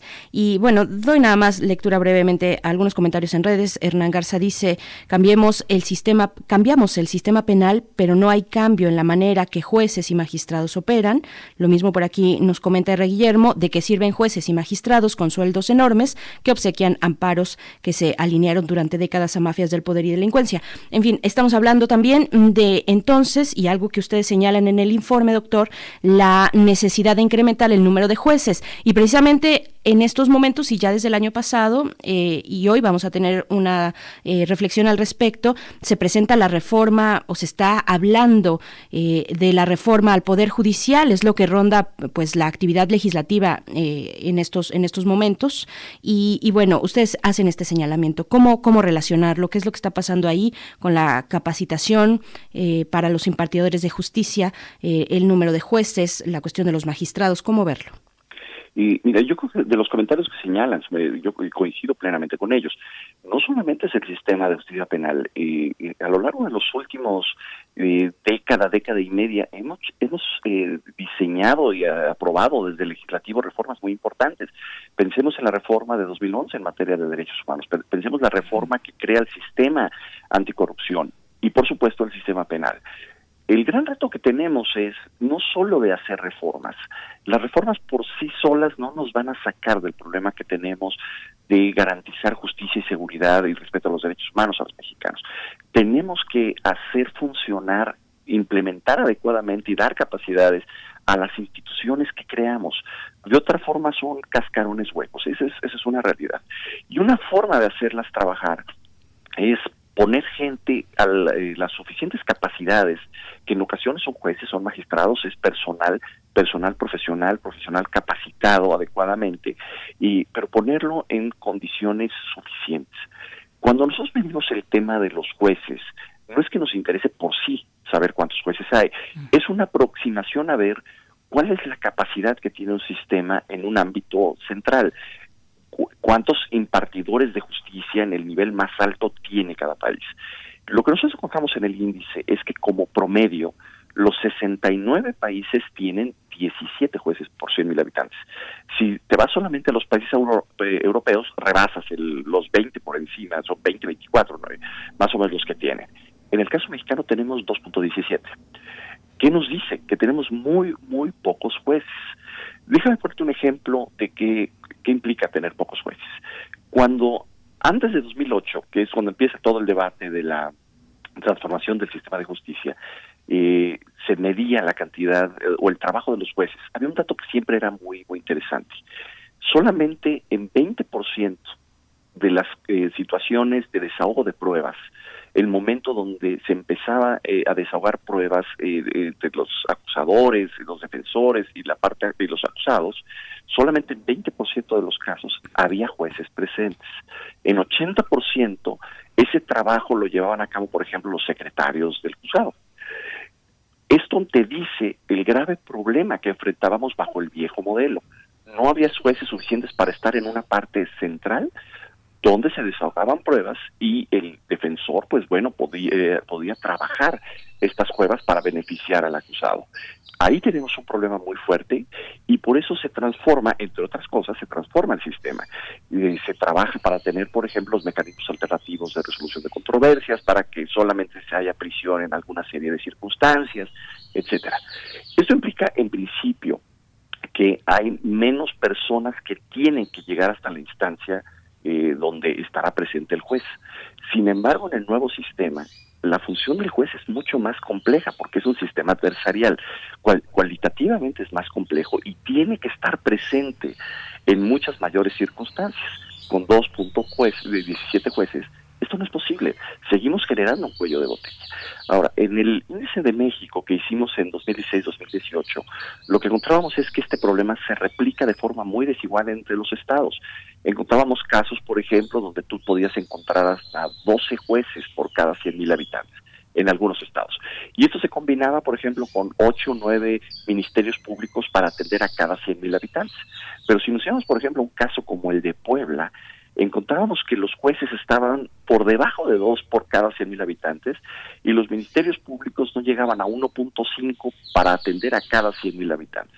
Entonces, hay pocas oficinas del Ministerio Público para atender a las personas y hay pocos jueces para llevar y juzgar. Entonces, ese tipo de elementos, ese tipo de medir ese tipo de capacidades, nos dice el problema o el, las características de los problemas que está enfrentando el sistema de justicia bajo el viejo sistema y bajo el nuevo sistema.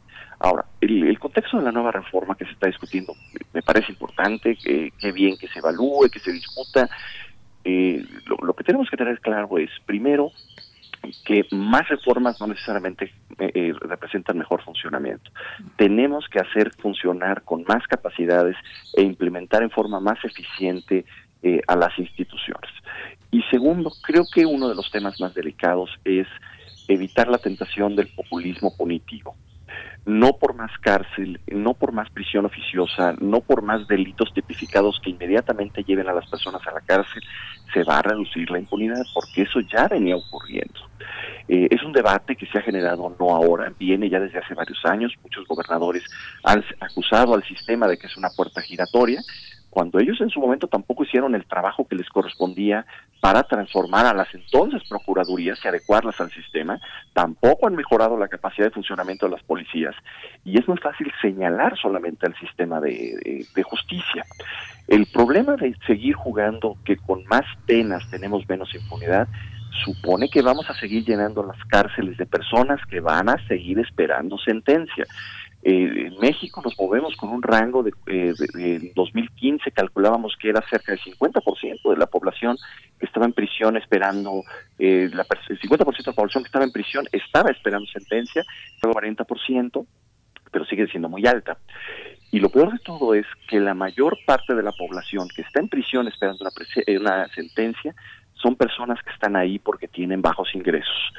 Si nosotros aumentamos las penas pensando que con eso resolvemos el problema, vamos a llenar las cárceles de personas que van a esperar sentencia y vamos a llenarlas de gente sin recursos. Vamos a generar un problema, vamos a agudizar un problema de desigualdad en el acceso a la justicia y hay que tener mucho cuidado con ese tipo eh, de tentaciones.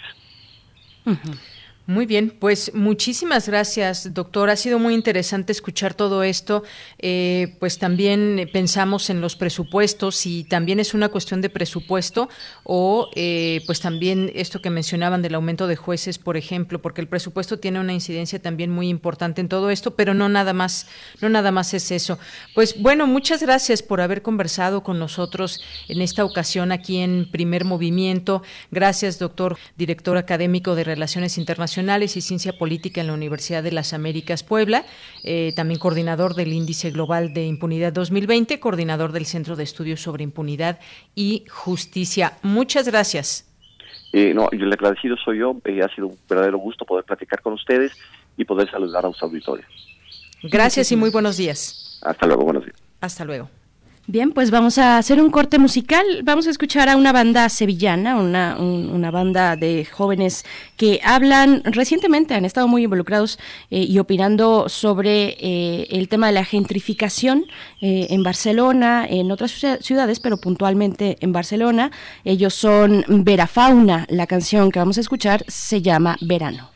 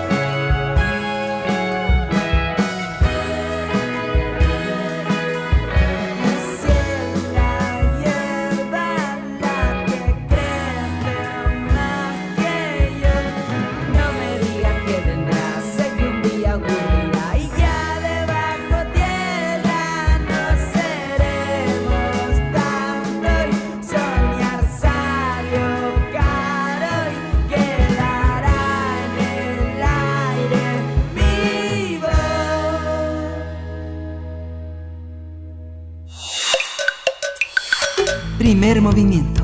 Hacemos comunidad. Nota Internacional. El pasado sábado 22 de agosto, el departamento de Nariño, sur de Colombia, reportó el asesinato de seis jóvenes en la Guayacana, zona rural del municipio de Tumaco, fronterizo con el Ecuador. Esto ocurrió en la zona donde opera la guerrilla del ELN, disidentes de las FARC y otras bandas eh, de criminales. Asimismo, el viernes 21 de agosto, fuentes oficiales colombianas reportaron dos masacres en puntos distintos del país. En el primer evento, cinco personas fueron asesinadas en el área rural de Arauca. Horas más tarde se reportó el asesinato de seis personas en el Tambo, Cauca, una zona con amplia presencia indígena que tradicionalmente es disputada por distintos grupos armados. Los ataques ocurren en medio de un contexto de creciente violencia en distintos puntos del país. El pasado viernes, antes de que se conocieran las eh, de estas masacres, algunos manifestantes ya se eh, estaban movilizando en ciudades como Bogotá o Medellín para pedir al gobierno de Iván Duque que proteja la vida de los grupos más vulnerables en ese país y es que el martes 18 de agosto desconocidos asesinaron a tres indígenas de la comunidad de Agua en el departamento de Nariño, mientras que el sábado 15 de agosto ocho jóvenes de entre 19 y 25 años fueron masacrados por desconocidos en la aldea de Santa Catalina, también en Nariño.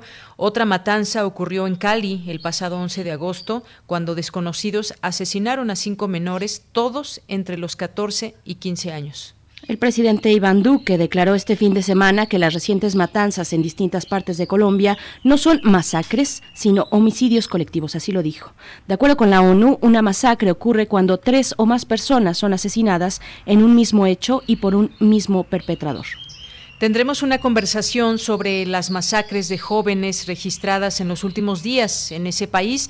Este día nos acompaña Janet Valdivieso. Ella es periodista ecuatoriana, trabajó en Quito para la agencia Associated Press y diversos medios haciendo coberturas especiales. Ha vivido en Montevideo, Brasilia, La Habana y desde 2017 vive en Bogotá, donde es periodista freelance. Así que le damos la bienvenida. Janet Valdivieso, buenos días. Hola, buenos días, Berenice y Deyanira. Mucho gusto. Gracias por estar una vez más, Janet Valdivieso, aquí en Radio UNAM, en primer movimiento.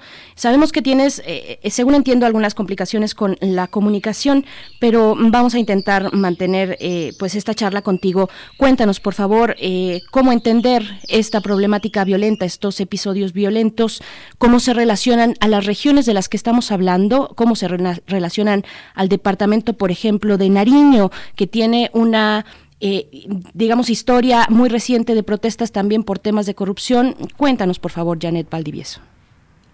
Bueno, hay que decir primero que las masacres en Colombia no se han ido, eh, se, han mantenido eh, desde hace décadas, pero evidentemente hubo un periodo de, mientras se negociaba la paz con las FARC y también tras la desmovilización de los paramilitares, en otro periodo de justicia y paz que se conoce, donde las masacres empezaron a decaer en, número, pero este país vivió por mucho tiempo eh, episodios bastante sangrientos, numerosos, eh, décadas atrás. Lo que pasa es que ahora se está viendo como un número creciente de masacres y una necesidad de que el gobierno eh, atienda un poco las necesidades de estas zonas que tienen cosas en común. Ustedes hablaban de Cauca, de Nariño y también de Arauca, que está en la frontera con Venezuela.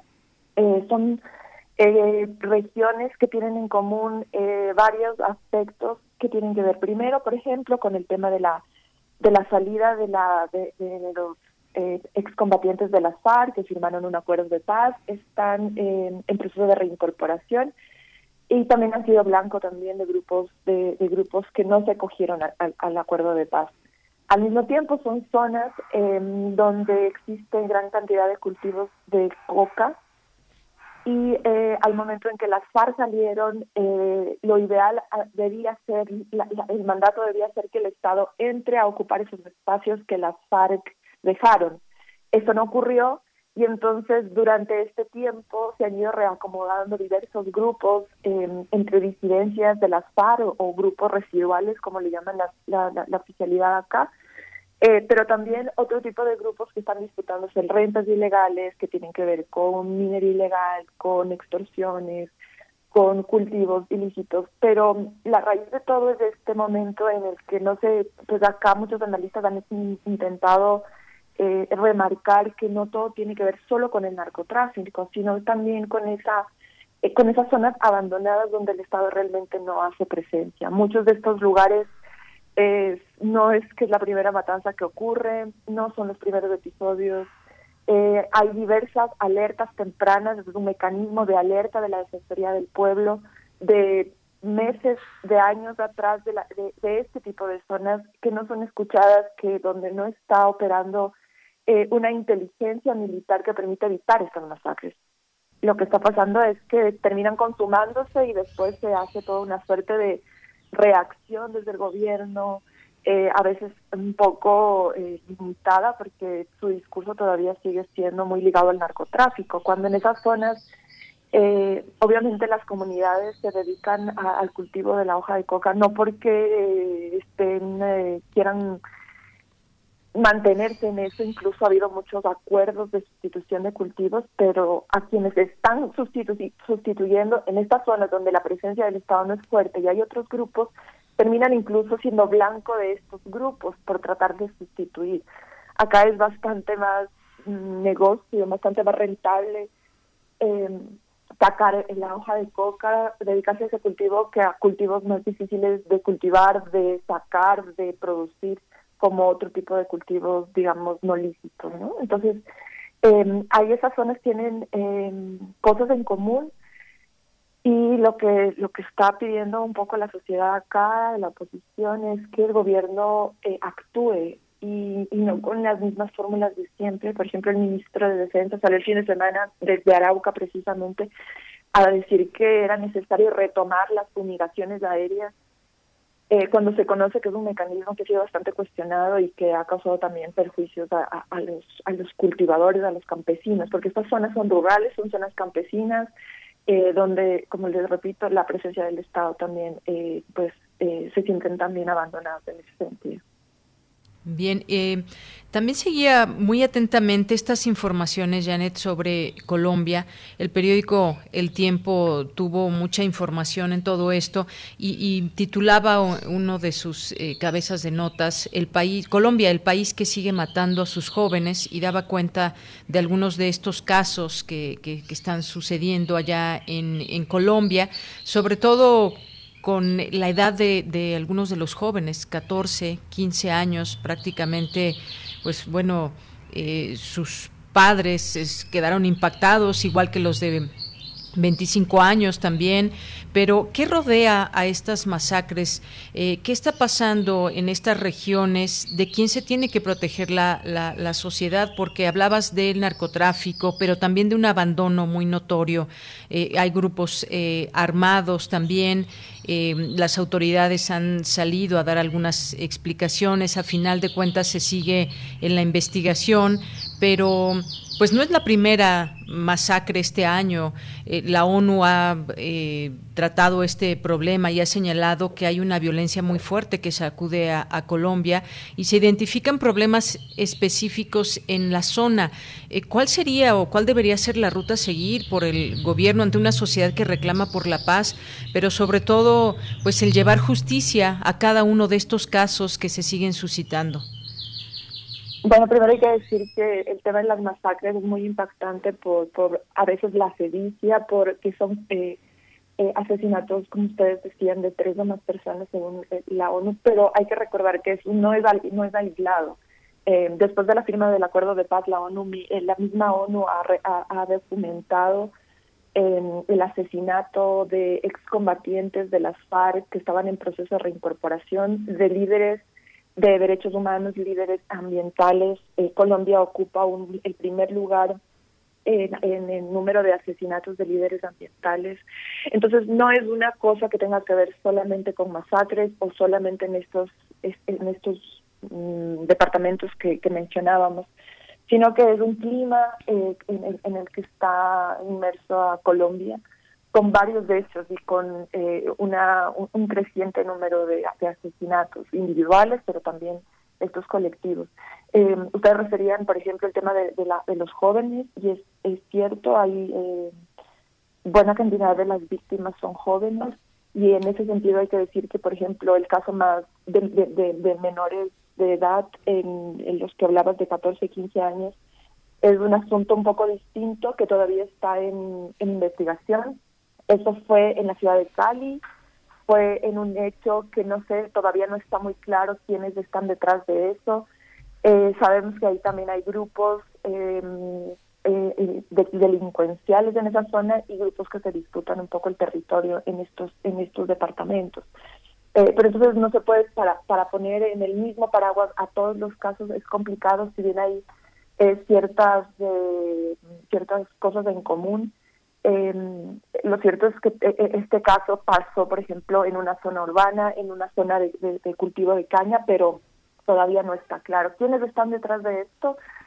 Como les decía un poco, después del, del, acuerdo de paz donde salieron las FARC de estos territorios, algunos que ellos controlaban, el ELN, como ustedes saben, estuvo en un proceso de negociación también de la, de la paz, pero al final se truncó eh, y no se ha podido retomar. Los negociadores del ELN siguen en Cuba eh, y no se ha podido retomar eso y el ELN sigue haciendo presencia en, algunos departamentos acá. Entonces, eh, de, la, de, la, de, la, de, esta, de este proceso de paz con el acuerdo de las FARC, eh, muchos de los excombatientes se unieron a este proceso de reincorporación, pero muchos otros grupos no, no, no se plegaron a eso y es, son precisamente estos grupos aliados muchas veces con con carteles mexicanos eh, que buscan controlar las rutas del narcotráfico, por ejemplo, la salida de los cultivos en estas zonas eh, de, cordillera hacia el Pacífico de, Colombia con rumbo a Norteamérica, a Centroamérica. Em, pero también en este en este momento están estamos acá a partir de lo de la pandemia eh, en un confinamiento en algunos departamentos más estricto que en otro y entonces también eh, hay la hipótesis de que estos grupos lo que quieren es mostrar su poder, eh, provocar eh, terror en las, en las, en las poblaciones y, mostrar quién manda, ¿no? Y todavía ahí eh, se están reconfigurando las fuerzas en unas zonas donde antes mandaban las FARC y ahora están viendo quién es el más poderoso, quién es... en ese marco también ocurren estas masacres y estos asesinatos de los que hablamos. Janet Valdivieso, ¿qué tanta fuerza tiene esta disidencia al interior de las FARC, estos grupos que no quisieron suscribir a los acuerdos de paz? ¿Cómo ponderar un poco las fuerzas? Eh, me refiero entre aquellos que organizaron un partido político, un partido político que, está ahí, que está en marcha desde 2017 eh, con su presidente eh, Londoño, y, y también esta otra parte de la disidencia. ¿Cómo ponderarlo? Pues hay que entender primero que no es una disidencia. Eh, a partir de eso hay muchos grupos, incluso por ejemplo en el Cauca se está hablando eh, de hasta 12 entre grupos eh, ex-FARC, digamos, y eh, grupos que están al mando de, de, algún, algún individuo en particular. en estos días se ha hablado de un montón de grupos de nuevos nombres, incluso grupos disidentes de las FARC enfrentados entre ellos eh, entonces, eh, recordemos que eh, gente que estuvo dentro del proceso, como Iván Márquez, que fue negociador de paz, o Jesús Antrich, que fueron figuras importantes para la firma del acuerdo, incluso anunciaron su, su separación de, este proceso y anunciaron que volvían a las armas. Ese tipo de guerrilla, por ejemplo, que ellos se siguen ah, asumiendo como una guerrilla, eh, operan en, en, otras zonas del país donde no todavía no tienen nada que ver con estas masacres, son otro tipo de fuerzas que dicen están tratando de llegar, incluir eh, nuevos grupos en estas otras zonas más ligadas como a la costa pacífica. En esa zona hay otro tipo de grupos, frentes, eh, o gente que está reclutando a nuevas personas. Eh, entonces, la disidencia en realidad son muchos grupos disidentes, muchos grupos que terminaron por no, no plegarse al acuerdo de paz, pero también hay bandas criminales de corte, de, corte ligadas al narcotráfico, y en eso también hay eh, eh, grupos que disputan el poder con el ELN. Entonces, Eh, digamos que eh, incluso en la frontera con Venezuela hay grupos de corte paramilitar también, eh, que se están disputando allá también el territorio con el ELN, con otro tipo de disidencias. Entonces son distintos grupos de distinto poder. Entonces, como les decía, es una reconfiguración de fuerzas totalmente fragmentada en algunos departamentos. y no hay, digamos, un solo actor, no hay una sola fuerza que está justamente en un momento en el que están pugnando por, eh, por someter a la población y a esas zonas y tratar de, tener mando en, esos eh, departamentos. Por eso mismo es a veces tan sangriento todo, ¿no? Entonces parece como que quieren mostrar quién eh, el control territorial en manos de quién está. Es una situación ahí que tiene que ver con múltiples fuerzas en, en, en unas zonas con muchos más actores que en otras. Así es, Janet. Eh, pues sí, distintas versiones incluso que se han dado de estas eh, masacres para cada una en lo particular.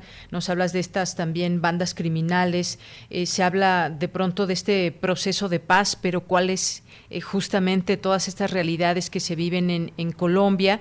Eh, la autoridad incluso eh, de Samaniego, por ejemplo, en el caso de los estudiantes de Samaniego, habla de grupos armados que, pues bueno, está afectada Colombia por problemas como el narcotráfico, decía él, en su momento, pues también las FARC y demás, pero eh, en todo este, otra situación muy lamentable eh, fue que se intentó también criminalizar, en el caso de los niños y jóvenes, los padres tuvieron que salir a desmentir ciertas informaciones que intentaban manchar el nombre de sus hijos y nos damos cuenta también de la, de la poca mm, llegada de justicia a estos lugares donde se tome realmente las investigaciones y se dé un acompañamiento a, a las víctimas. Estamos hablando también o se deja entrever esa fragilidad de un, de un sistema de, justicia que por una parte no llega, pero por otra la propia situación que se está viviendo de conflicto en algunas regiones de Colombia.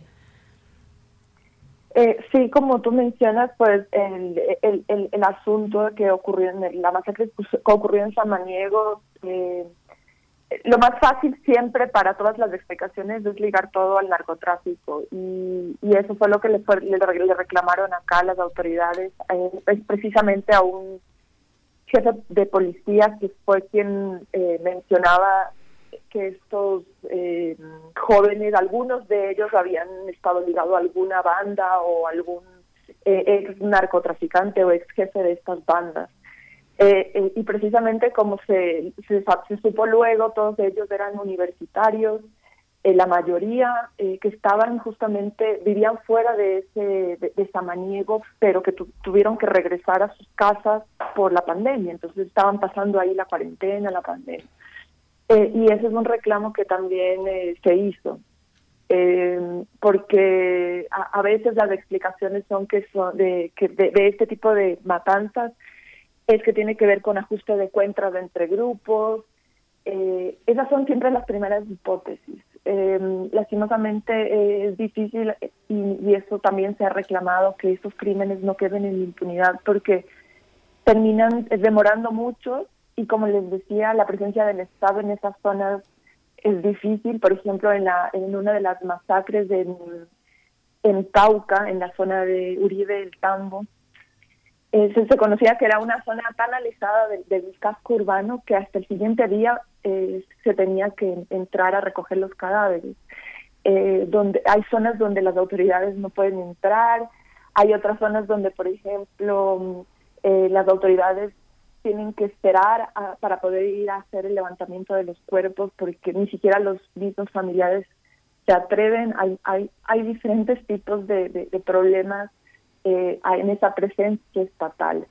Eh, pero como les decía, eh, hay registro de, de, todas estas eh, alertas tempranas de que hay zonas que están complicadas por la presencia de estos grupos y lo que desde muchos sectores lo que se pide también es que se aclaren estas situaciones y, y terminen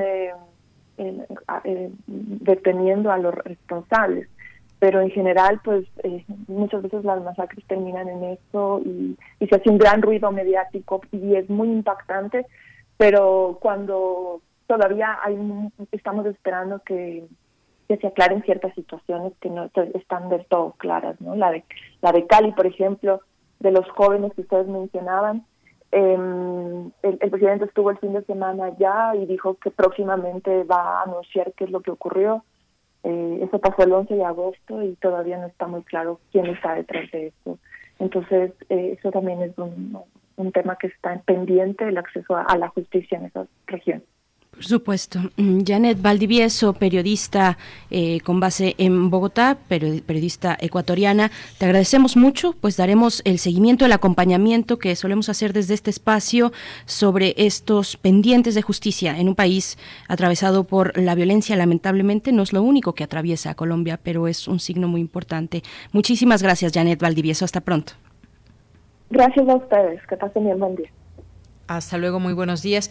Bien, y vamos a irnos al corte. Antes nos despedimos de la radio Nicolaita que transmite por el 104.3 MHz en Morelia de la Universidad Michoacana de San Nicolás de Hidalgo. Y pues vamos al corte, regresamos a la tercera hora de primer movimiento. Síguenos en redes sociales. Encuéntranos en Facebook como Primer Movimiento y en Twitter como arroba PMovimiento. Hagamos comunidad.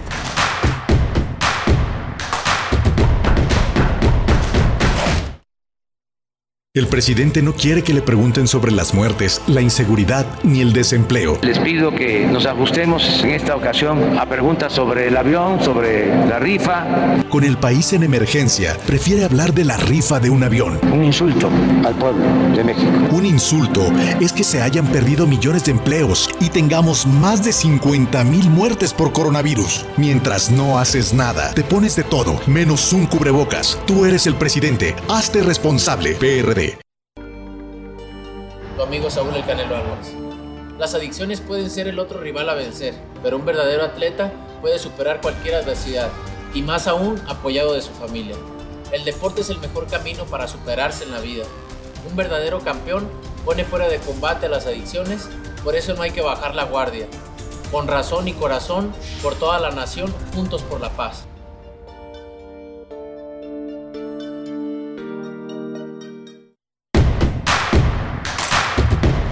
Encuentra la música de primer movimiento día a día en el Spotify de Radio UNAM y agréganos a tus favoritos.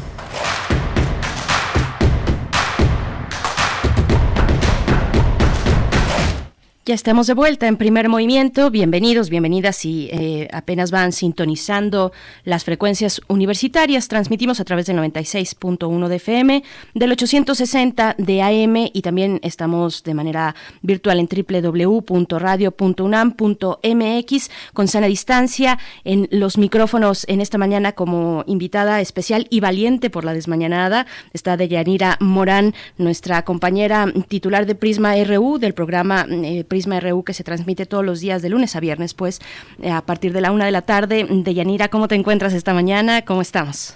Pues muy bien, gracias Berenice Camacho, gracias y, pues todo el equipo. Me da mucho gusto trabajar con todos ustedes. Pues sí, un poco, un poco desmañanada, pero sobre todo también con eh, pues muchas ganas también de, saber qué va a pasar con este ciclo escolar. Y bueno, pues las mañanas ya serán así, volver a, levantarse más, un poquito más temprano que, de costumbre por el regreso a clases, pero con mucho entusiasmo de saber también que pues eh, hay estos espacios donde podemos seguir reflexionando de lo que sucede en México, de lo que sucede en el mundo. Así que estoy muy contenta. Muchas gracias, Bere. No, pues al contrario. Muchas gracias a ti por aceptar esta, este acompañamiento que damos con nuestra audiencia, que finalmente es parte de lo mismo, es parte de una comunidad universitaria, que nos congregamos en estas frecuencias en Radio UNAM. Estamos también, bueno, todo el equipo, todo el equipo de manera remota y una parte pequeña que está a cargo de la producción ejecutiva en el caso de Uriel Gámez en esta mañana, que está pues presencial allá en cabina, en esa cabina que tanto añoramos, que tanto extrañamos, pero pero pues que seguimos manteniendo la sana distancia. También Socorro Montes está en los controles técnicos en esta mañana. Eh, los dos ahí solitos en la cabina, en Adolfo Prieto 133 en la Colonia del Valle. Y, pues bueno, efectivamente seguimos el pulso de este primer día, de este inicio, este arranque del ciclo escolar 2020-2021, que se da a través, o bueno, en formato televisivo. Eh, es la propuesta de la SEP. Vamos a ir viendo con mucha atención qué, implica, qué procesos eh, pedagógicos implica este eh, programa televisivo, este programa escolar televisivo para todos los niveles que eh, incluidos desde el más básico hasta el nivel bachillerato. Em, la semana pasada también para el caso de la universidad, pues se realizaron los exámenes de admisión, por ejemplo, ¿no? con la sede del Estadio Olímpico Universitario, como eh, primer, primer momento en el que aloja a estos aspirantes a ingresar a las licenciaturas de la UNAM, a la oferta académica de la Universidad Nacional, pues bueno, fue un momento interesante, un ejercicio interesante disponer del Estadio Olímpico que tiene la, pues, la capacidad de, de mantener la sana distancia entre los asistentes y de estar además al aire libre, pues bueno, interesante lo que ocurrió la semana pasada. Todavía quedan eh, por delante a la aplicación de algunos exámenes de ingreso foráneos. Eh, el caso de Yucatán, por ejemplo, ahorita se me van los otros dos estados que, están también, eh, que intervienen en, esta, en estos exámenes, pues, donde se llevarán a cabo estos exámenes de admisión para la UNAM de manera foránea, pero bueno, ya se realizaron las dos jornadas o la jornada de dos días de aplicación de exámenes de eh, ingreso para la Universidad Nacional Autónoma de México. Y bien, pues dicho esto, y también antes saludar a quienes nos escriben en redes sociales, que te saludan a ti, a ti particularmente, querida Deyanira, con mucho gusto, con una gran sorpresa de que estés por la mañana acompañándonos con tu voz. Eh, hay que decir que Miguel Ángel Quemain se está tomando sus vacaciones, una forma muy sui generis. él, él decidió que algunos lunes y algunos jueves iría tomándose sus días de vacaciones porque cuando uno se dedica a esta cuestión eh, de, los medios de información, pues eh, no puede uno distanciarse del todo, sino que permanece un pie de un lado y otro en la vacación. Así es que bueno, un saludo a Miguel Ángel Quemain eh, y, gracias a ti, Deyanira, por estar acá. No, pues gracias, gracias al, equipo por esta confianza y por supuesto le mandamos un saludo a Miguel Ángel Quemain. Así es, bueno, tendremos en unos momentos más la poesía necesaria. Yo tengo el gusto de poder compartirla con todos ustedes en esta mañana de lunes, del lunes 24 de agosto. Son las nueve con ocho minutos y después tendremos una mesa precisamente de lo que veníamos un poco conversando con respecto al índice global de impunidad 2020 y el análisis que hacíamos para el país, para nuestro país, para el caso de México, eh, este análisis con el doctor Juan Antonio Leclerc eh, uno de los coordinadores o coordinador de este índice. Y, pues bueno, vamos a tener una mesa que se relaciona bastante de manera muy interesante y muy profunda también eh, sobre la reforma al Poder Judicial de la Federación presentada por la Suprema Corte de Justicia de la Nación. Vamos a conversar en esa mesa con Laurence Patán.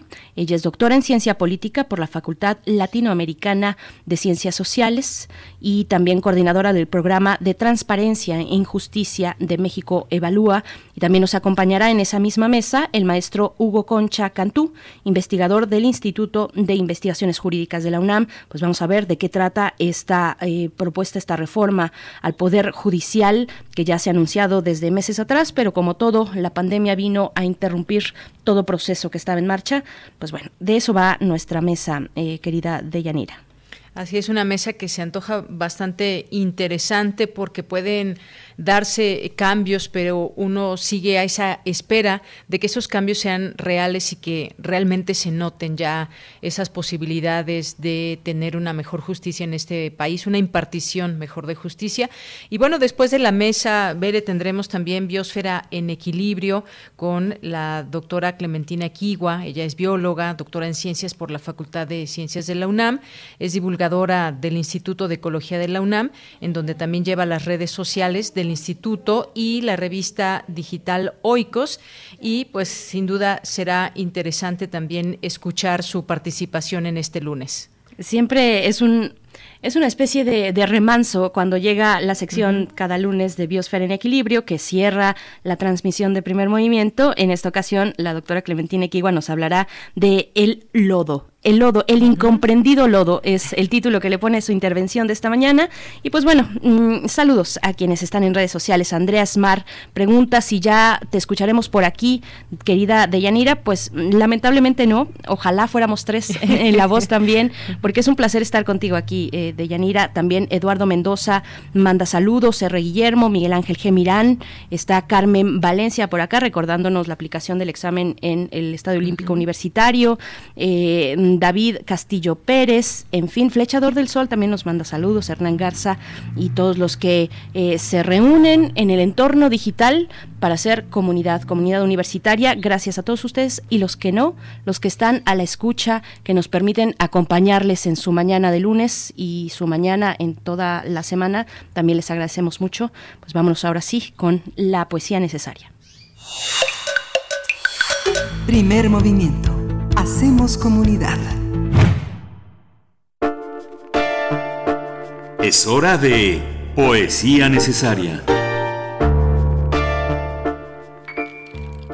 Bien, pues para esta mañana elegí un poema de Fernando Pessoa, uno de los escritores portugueses más reconocidos, con una extensa obra y bueno, eh, con todos los reconocimientos en su carrera literaria y, su reconocimiento también social eh, por un trabajo de verdad muy interesante. Y bueno, este poema eh, sí lo firma con el nombre de Fernando Pessoa, porque recordemos que precisamente este autor es conocido por sus heterónimos, es decir, por el uso de múltiples nombres para firmar sus entregas, para firmar su trabajo literario, pero este sí lo firma como Pessoa. Así es que este poema, vamos con él, eh, me pareció muy divertido e interesante, a ver si me doy a entender, porque es un poema que aborda la práctica de la poesía, la ficción que se, que se, esconde detrás de la poesía, pone en cuestión la veracidad de los sentimientos expresados por un poeta y todavía va más allá cuando además interpela al lector,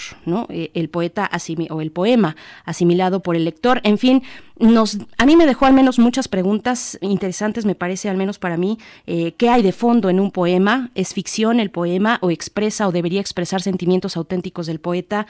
¿Qué es la poesía? ¿Deberíamos interesarnos por este tema? Eh, ¿La poesía es susceptible a ser verificada en tanto la autenticidad de sus motivaciones? Bueno, es una retaíla de preguntas que me dejó este poema, que además es muy breve. Tiene esa capacidad de, en la brevedad, poder explicar muchísimo. Y, bueno, eh, a mí la idea de leerlo me deja con la, con la, imagen de una especie de teléfono descompuesto. Así es que el poema se titula Autopsicografía de Fernando Pessoa. En la música escucharemos a Fela, a Fela y la canción Mr. Follow Follow.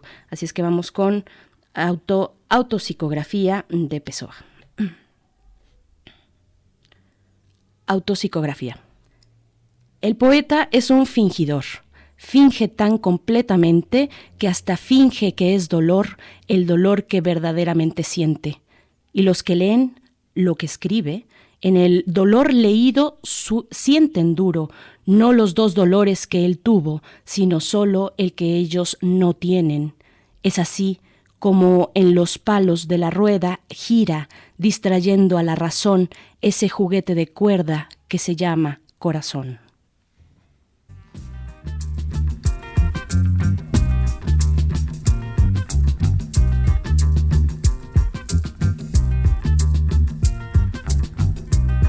Mr. Follow, follow. Follow, follow, follow, follow, follow, follow.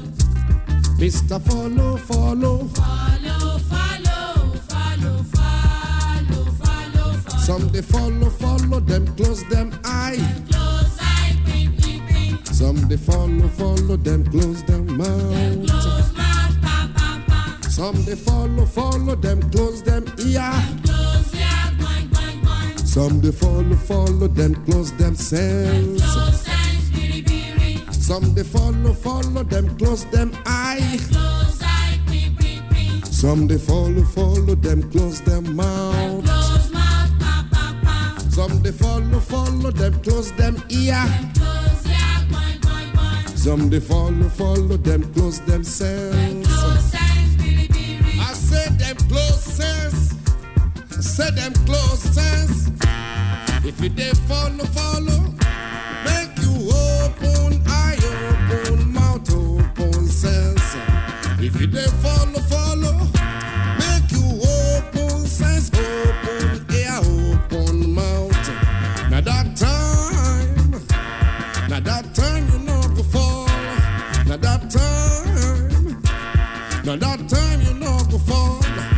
If you dey follow, follow them book. Now inside compound you go quench. If you dey follow, follow them book. Now inside compound you go quench. Cockroach day, the ratty day, eco day, darkness day. Now inside compound you go quench. My brother make you know follow book. oh.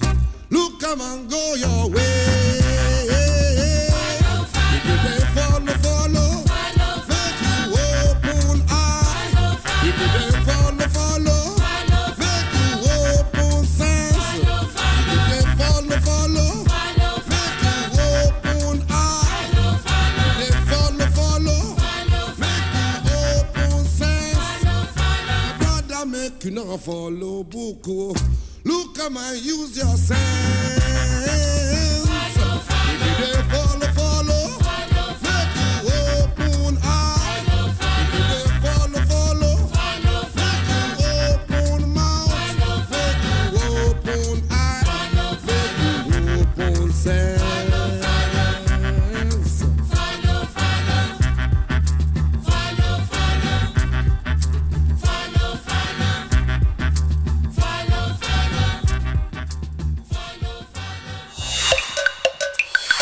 Primer movimiento. Hacemos comunidad. La mesa del día. La semana pasada, Arturo Saldívar, ministro presidente de la Suprema Corte de Justicia de la Nación, hizo un llamado a aprobar la reforma al Poder Judicial de la Federación durante la inauguración del primer foro virtual Desafíos de la Justicia Mexicana. El ministro dijo que es necesario realizar ajustes de impacto al funcionamiento del Poder Judicial. Dijo que el objetivo es fortalecer la impartición de justicia, mejorar la capacitación de los juzgadores y defensores de oficio, evitar el nepotismo y que la Suprema Corte de Justicia de la Nación ya no sea una máquina de tramitación de recursos dilatorios. Arturo Saldívar dijo que la reforma es urgente para la pandemia, que ha puesto en evidencia la necesidad de acceso a la justicia, una necesidad pues más moderna y, y de mejor calidad, y también porque es indispensable recuperar el tiempo perdido y llevar una justicia más cercana, con mayor sensibilidad, más eficiente y eficaz. Se prevé que el Senado de la República discuta la reforma al Poder Judicial de la Federación durante el periodo ordinario de sesiones que comenzará el 1 de septiembre. Y pues bueno, vamos a conversar porque el primero de septiembre ya está a la vuelta de la esquina y, y, para dar seguimiento a lo que ya se había anunciado desde el año pasado, yo quiero dar la bienvenida a Laurence Patán. Ella es doctora en ciencia política por la Facultad, de la Facultad Latinoamericana de Ciencias Sociales, coordinadora del programa de transparencia en la justicia de México, en, eh, México Evalúa. Y bueno, ha estado con nosotros en di distintas ocasiones. Eh, muchas gracias por estar aquí, doctora Patán, en este espacio en movimiento. Muy buenos días, un gusto estar con ustedes nuevamente. Al contrario, y creo que, bueno, vamos a tener en esta mesa también la colaboración del maestro Hugo Conchacantú, investigador del Instituto de Investigaciones Jurídicas de la UNAM, coordinador de la línea de investigación en justicia. No sé si ya lo tenemos en la línea. Eh, maestro Hugo, ¿nos escucha? No, todavía no. Todavía no. Pero eh, iniciamos contigo, doctora Lorenz Patán, eh, pues algo que, de nuevo, ya se venía anunciando en la voz del mismo ministro presidente Arturo Saldívar desde el año pasado. ¿Cómo, cómo es, cuál, ¿Cuál ha sido el recorrido de estos meses en esta discusión? ¿Cómo lo has visto tú para llegar ya a este punto en el que es muy probable que se discuta en el siguiente periodo ordinario de sesiones del Senado de la República? Claro, este, efectivamente, eh, esta iniciativa se presentó en realidad, eh, digamos, al público desde el mes de febrero. Lo que pasa es que luego hubo, pues, este largo paréntesis, este, eh, por lo que sucedió, obviamente, en toda eh, la nación y en, y en, todo el mundo, eh, por la contingencia, este, por COVID. 19. Entonces, eh, esta, pues como también el Parlamento se puso un poquito en, en modo este más eh, lento, digamos, de, de resolución de sus temas. Esta reforma en realidad no se pudo discutir hasta ahora, pero reactivó, este, de hecho, este, esta, eh, esta discusión el eh, senador eh, Ricardo Monreal, que organizó la semana pasada este evento, que en realidad, digamos, sería el segundo evento eh, donde se platica justamente de la posibilidad de eh, esta reforma. Lo, lo importante creo, para empezar, es poner un poquito de contexto. Eh, si, si están de acuerdo. Eh, es importante recordar que desde el inicio del sexenio ha habido un, un ambiente poco eh, favorable, digamos, para eh, los jueces este, en todo el país. Ha habido un- una serie de críticas muy fuertes hacia los jueces, en particular por parte del presidente de la República, por parte de algunos este, legisladores, pero también algunos gobernadores que han empezado a eh, criticar muy duramente el papel de los juzgadores, eh, primero diciendo que ganaban muchísimo dinero, esto en particular por parte del presidente de la República, y luego vino una serie de críticas, digamos que cada vez que hay una decisión de justicia que no le parece mucho al presidente, empieza a decir que el juez que tomó esta decisión es corrupto, eh, que dejan salir a delincuentes por argumentos legaloides, etcétera, cuando en realidad a veces eh, a veces puede que haya, digamos, efectivamente casos de corrupción, esto no lo niego, pero en ocasiones también este, se deben a deficiencias eh, de la fiscalía o a detenciones que se realizaron de manera irregular, por ejemplo. Entonces, hay este ambiente eh, muy muy este eh, digamos desfavorable a la a la judicatura.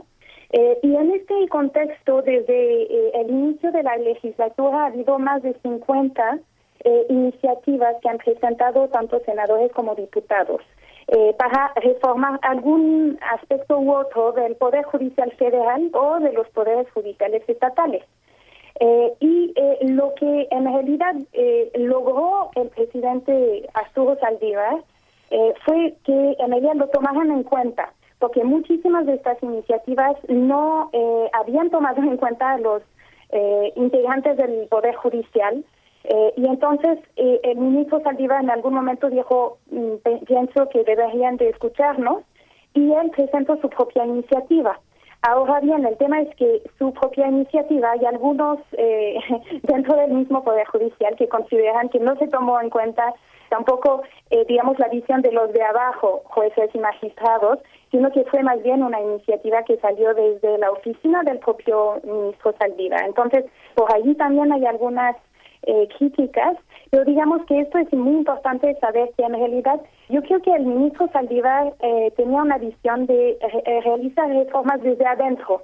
Él ha empezado a hacer algunos cambios para intentar combatir el nepotismo, eh, ha, ha- hecho más estrictos los procesos de ratificación de jueces y magistrados, por ejemplo, también eh, ha eh, dado la imagen de que él está muy eh, en contra de la corrupción y que no iba a tolerar este tipo de conductas. De hecho, ha reconocido este tipo de conductas cuando otros presidentes no lo habían hecho. A mí me parece esto muy positivo.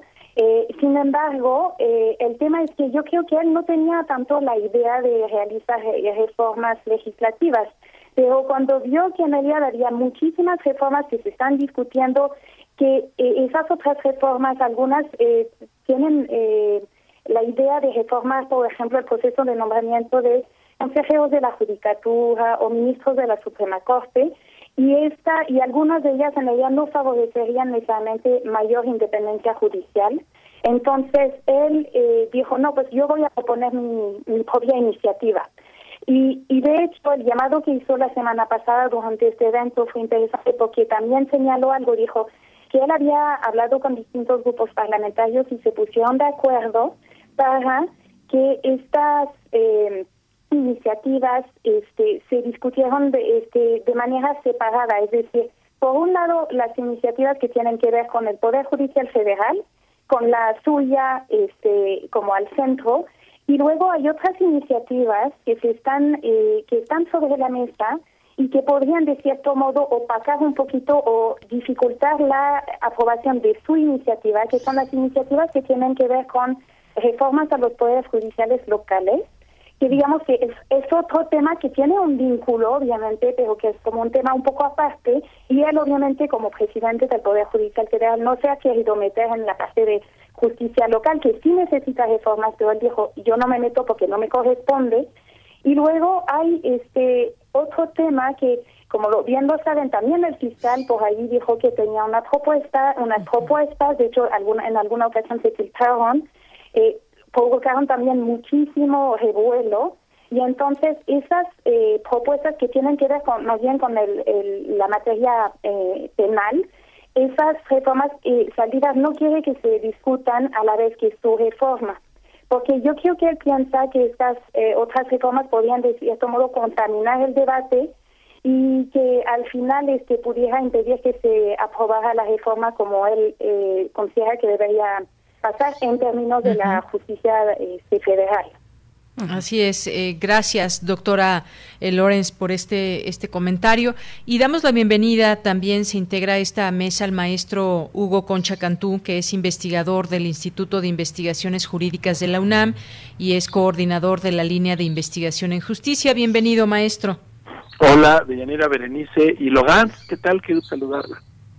Maestro, pues yo le, preguntaría en todo esto, eh, pues es importante este, este cambio. Eh, ¿En qué consisten los principales puntos de la reforma? Ya lo mencionaba eh, de alguna manera algunos de estos puntos la doctora, como el tema de combatir el nepotismo, el tema de la paridad de género, pero a final de cuentas, pues cuáles son estas reformas o cambios de fondo y hacia dónde nos llevan y en todo caso qué dificultades enfrentarían en este escenario.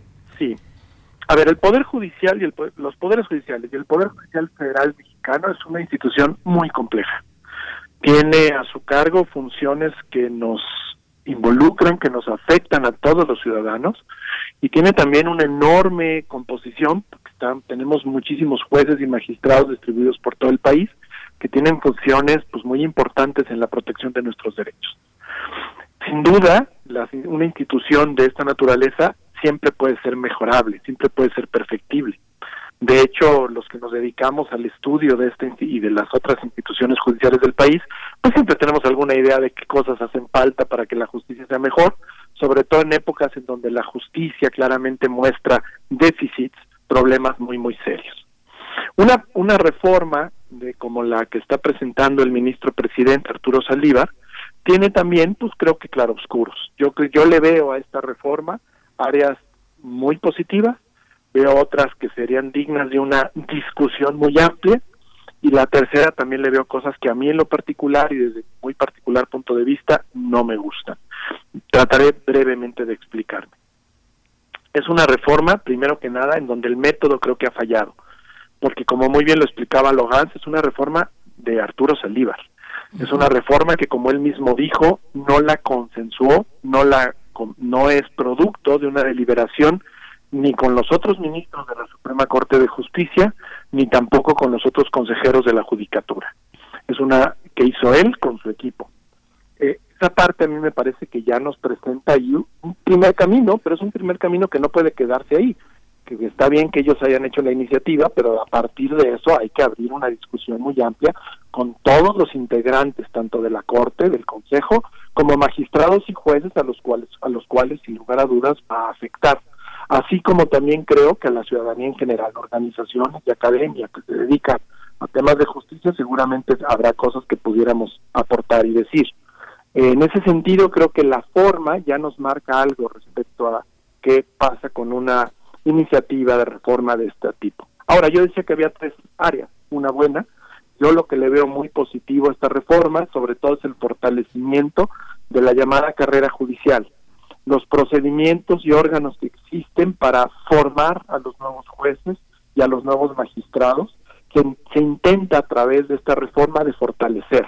Hoy en día son mecanismos que han estado puestos en la mira y que han presentado problemas hasta incluso hace una semana o unos días más, se castigó a algún magistrado que tuvo a su cargo el Instituto de la Judicatura Federal porque hubo en hace varios años venta de exámenes, exámenes para, para, para nombrar nuevos jueces.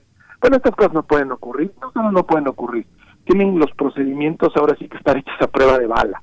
Una de las cosas que, que propone esta reforma es una nueva ley de carrera judicial, que todos esos procedimientos se regulen de manera mucho más empática, mucho más cuidadosa y que se cree en lugar del Instituto de la Judicatura Federal una escuela judicial propiamente dicha.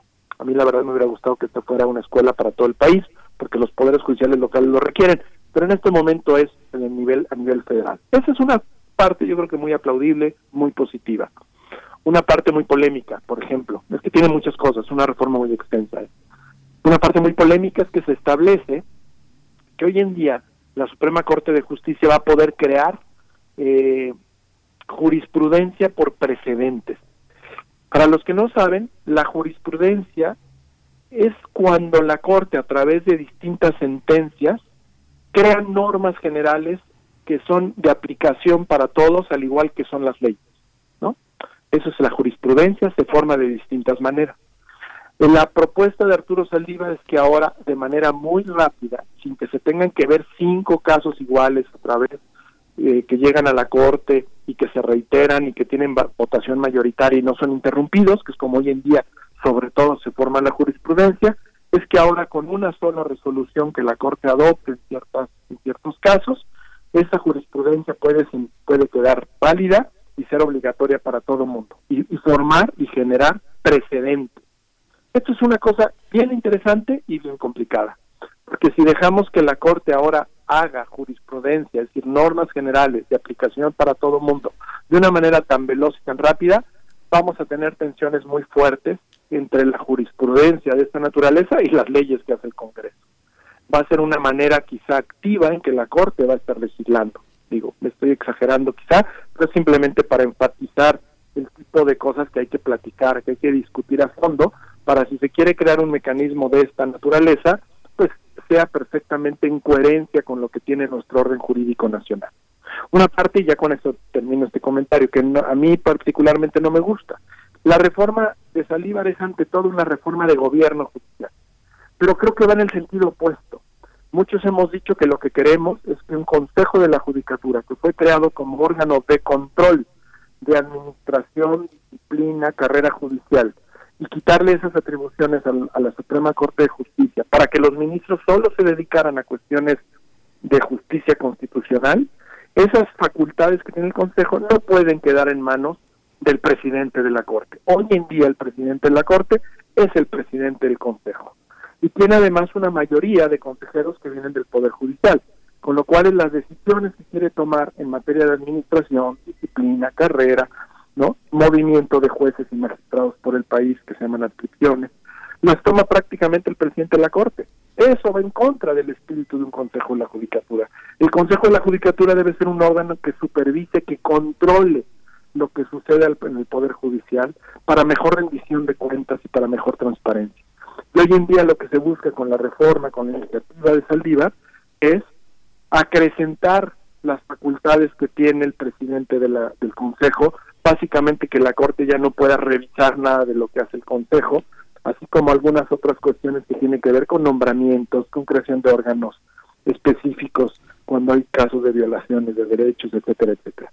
Entonces esa parte a mí es la parte mm, quizá más abundante de la reforma y a mí honestamente creo que no es la que me gusta, porque además lo que deberíamos establecer es que las reformas, en general las reformas sobre todo constitucionales, pero una reforma de este tipo tan delicada, no se aplique a la persona que la está proponiendo. Discutamos la reforma, pero que no pueda ser aplicada mientras el que la propone, que es el presidente actual de la Corte, esté en función. Que sea una reforma para que entre en funciones una vez que él termine. De esta manera despolitizamos, quitamos mucha atención y entonces empezamos a pensar en intereses de la institución y no de las personas.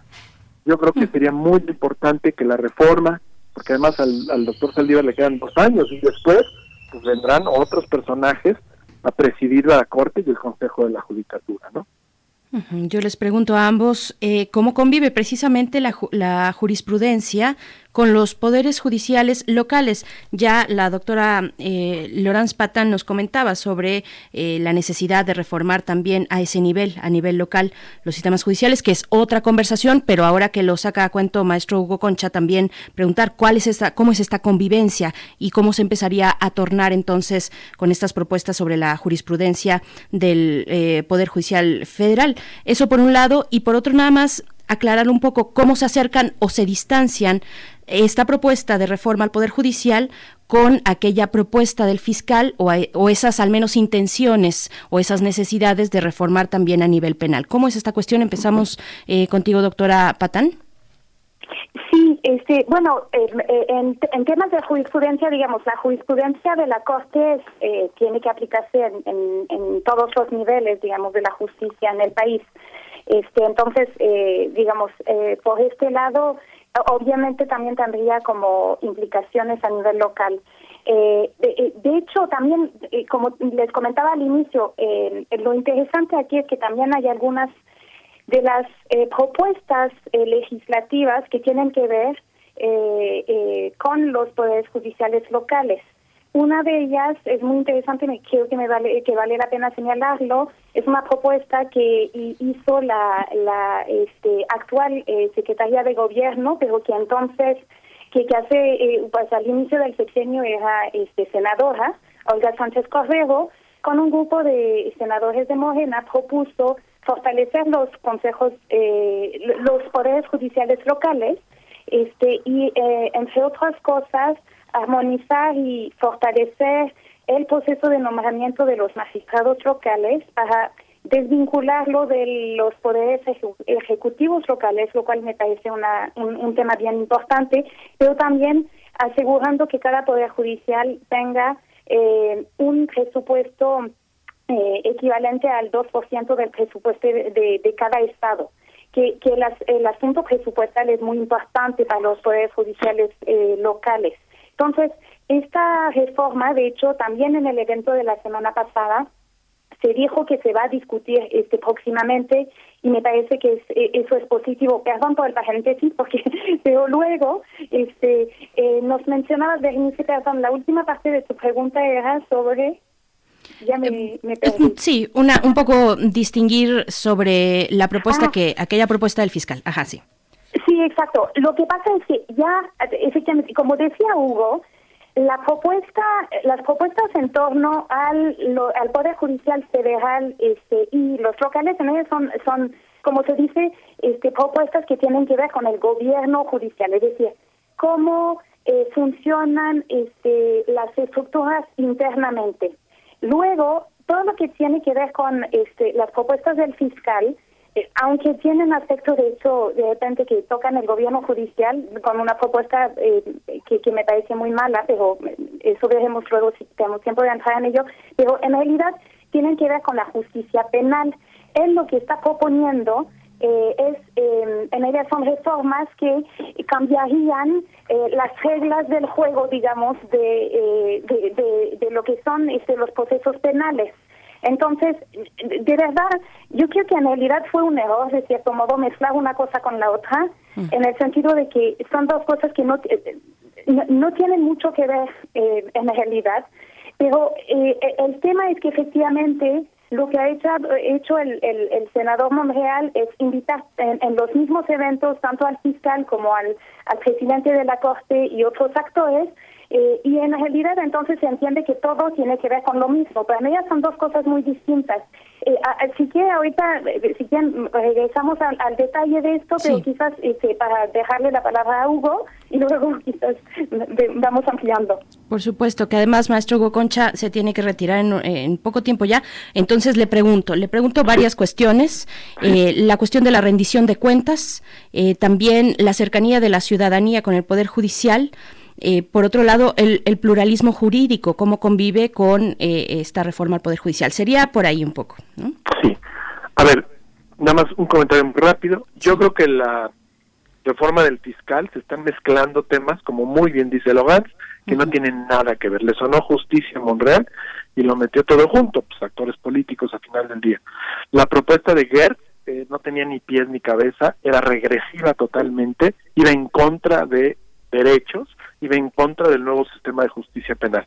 Al fiscal claramente yo a veces dudo que le entienda perfecto todos los temas que tiene a su cargo por cosas que ha dicho y cosas que ha hecho y claramente no le gusta, no le gusta tener controles, no le gusta la ley orgánica nueva a través de la cual se nombró y por él se ha dedicado, ya nos anunció que ahí viene otra vez, a hacer proyectos de cambio para, para fortalecer sus facultades y para fortalecer cosas que ya tuvimos en el país y que claramente no funcionaron. Esto nos lleva a pensar otra vez, si vemos la, todo este panorama de posibles reformas en el país, efectivamente, y qué bueno que me hace esta pregunta, pues lo que realmente está haciendo falta son reformas de otro tipo, reformas en donde la ciudadanía tengan más claridad respecto a qué es la justicia, cómo funciona y eventualmente en ciertas cosas que tengan una mucha mejor eficiencia los órganos encargados de la administración de justicia para que la gente verdaderamente se sienta protegida a través de esta, ¿no? Me hablas de la pluralidad, pues efectivamente el problema que tenemos frente a estas reformas es que el sistema de justicia debe ser visto en el país como un todo y tenemos una gran cantidad de proyectos que Logan también mencionaba que se han presentado en el Congreso, en la Cámara de Senadores, en la Cámara de Diputados, que tocan partes simplemente como parchecitos, ¿no? Lo que a, conciencia y conocimiento de cada uno de los legisladores les parece que es importante, desconociendo el todo. La propia reforma en Saldívar yo creo que tiene ese problema. Se está abocando, claro, él diría, pues es lo que a mí me toca, al Poder Judicial Federal cuando los problemas de la justicia están, se presentan en todo el país y no podemos pensar que podemos ir reformando otra vez en tramitos y en pedacitos. Porque normalmente además lo que ocurre es que una gran reforma de profundidad en el Poder Judicial Federal después es copiada por los poderes judiciales locales. Veamos los consejos de la judicatura. Se crea un consejo de la judicatura a nivel federal y a los pocos años se establece consejos de la judicatura en casi todas las entidades federativas. El Consejo de la Judicatura quedó a modo del poder del, de la Corte, del Poder Judicial, y lo mismo ocurrió con la mayor parte de los consejos de la Judicatura de las entidades federativas, desvirtuando la idea de crear esto y que fuera para un mayor, una mejor rendición de cuentas en toda la, la, administración de justicia. Entonces lo que hace falta, a mi juicio de ver, es verdaderamente tener aunque esto nos lleve tiempo y nos lleve una discusión mucho más amplia, que parece que es lo que no quieren, parece que tienen prisa, pues tienen prisa porque los que proponen la reforma son los que quieren beneficiarse de las mismas. Por eso yo digo, hay que separar qué reformas hace falta y a quién va a beneficiar. Mandarla para periodos posteriores, para que eso dé calma, dé tiempo y verdaderamente se pueda discutir una reforma en la justicia en el país con, con una perspectiva integral qué cosas hay que hacer en toda la justicia, en todos los poderes judiciales, qué cosas mm, se deben hacer únicamente en la justicia federal y qué cosas tienen que hacer en la justicia local y qué cosas tienen que hacer de manera compartida. Por eso decía yo el tema de la educación judicial, ¿no? Así es. Bueno, maestro Hugo Concha Cantú, sabemos que tiene que retirarse, va a continuar en sus labores. Le agradecemos mucho esta conversación. órdenes. Hasta luego. Muchas gracias. Gracias. Gracias. El maestro Hugo Concha Cantú es investigador del Instituto de Investigaciones Jurídicas de la UNAM, coordinador de la línea de investigación en justicia. Y bueno, seguimos platicando con la doctora Lawrence. Y en este sentido, doctora, yo le preguntaría sobre un tema que me parece muy importante porque se habla de esta posibilidad de conformar un grupo de alto nivel con representantes de los tres poderes de la Unión, de la Fiscalía General de la República, gobernadores de las entidades del país, representantes de los tribunales de justicia y fiscalías estatales. Y pues este grupo de alto nivel redactará las iniciativas de reformas legales necesarias que se someterán posteriormente a la aprobación de las cámaras de senadores y diputados a partir de septiembre próximo, como decíamos, cuando inicie el nuevo periodo ordinario de, sesiones. Quizás mucha gente que nos esté escuchando pues nos diga, bueno, ¿esto cómo me va a ayudar a mí? Eh, pues que quiero justicia, que he tenido casos y que no se llega al fondo de todo esto. ¿Cómo recuperar también la confianza eh, ciudadana? Decía el ministro presidente de la Suprema Corte, Arturo Saldívar, fortalecer el servicio de defensoría pública a través de la ampliación de sus servicios. ¿Cómo se da este proceso? Exacto, pues eh, eso es bien interesante porque efectivamente eh, algo eh, que tiene de bueno esta esta iniciativa de Saldívar es esto, es consolidar el, la defensoría pública. ¿De qué manera? Haciendo que los propios defensores públicos también pasen por, digamos, procesos de selección y también este pues de, de formación similares eh, a los que existen, por ejemplo, en, en, el, en, en, los eh, en la parte de lo, del poder del del perdón del las los tribunales y juzgados. Entonces, eh, digamos que la idea es hacer que los defensores públicos sean más profesionales. Esto me parece efectivamente un, un asunto fundamental porque efectivamente la defensoría público, eh, pública ha sido abandonada desde hace, digamos, siempre ha sido como la parte eh, de la cual este nunca se ha hablado, no se ha buscado, no no no ha habido muchos esfuerzos para fortalecerla, entonces esto sería realmente muy positivo. Y efectivamente, este eh, en realidad, eh, este, para el ciudadano es muy difícil a veces ver cómo esas reformas pueden impactar y cuando eh, uno dice, ay, pues este aspecto es bueno o malo, pues a mí, a mí qué, ¿no? Porque pues eh, como el nombramiento de los jueces, por ejemplo, puede importarme a mí. Es bien importante este porque efectivamente eh, esta esta idea hay, hay este eh, en, en el imaginario de los mexicanos tenemos esta idea de que la justicia es corrupta este y efectivamente hay algunos este hay algunos casos de corrupción y eh, entonces esto afecta muchísimo la, la manera en que los propios ciudadanos perciben la justicia y piensan que eh, pues mm, hasta a veces dudan en acudir eh, al Poder Judicial a resolver sus conflictos porque dicen, no, pues están todos comprados, ¿para que este, eh, voy yo a acercarme? Solamente voy a perder tiempo y dinero. Entonces voy a buscar este, maneras de resolverlo, no voy a resolver el problema y puede volverse más grande. Entonces, ese, eh, por, ahí está, por ello es tan importante justamente, eh, precisamente, em, eh, recuperar esta confianza. Obviamente, todo lo que se pueda hacer para fortalecer los controles, digamos, para evitar que haya corrupción, para evitar que haya nepotismo, yo creo que estos, estos temas son bien importantes. Pero efectivamente hay otros temas.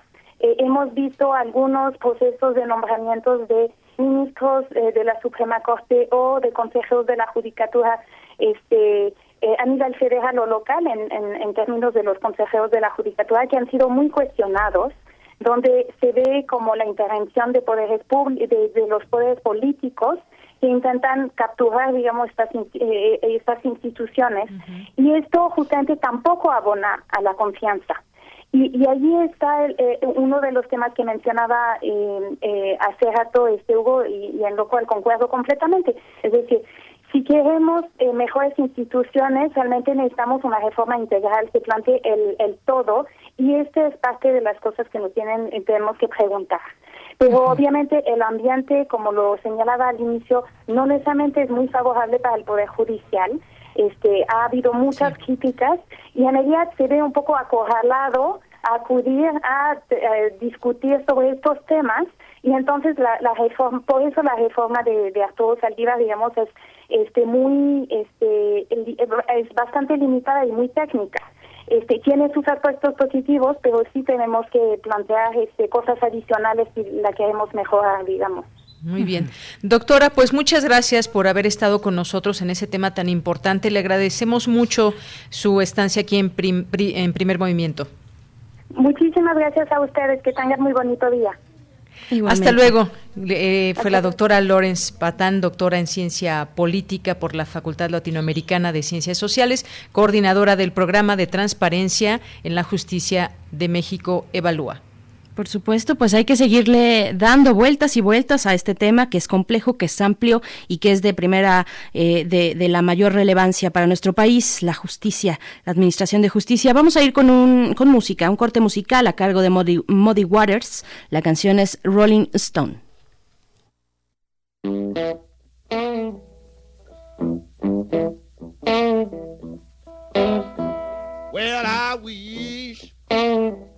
I was a catfish swimming in a deep blue sea.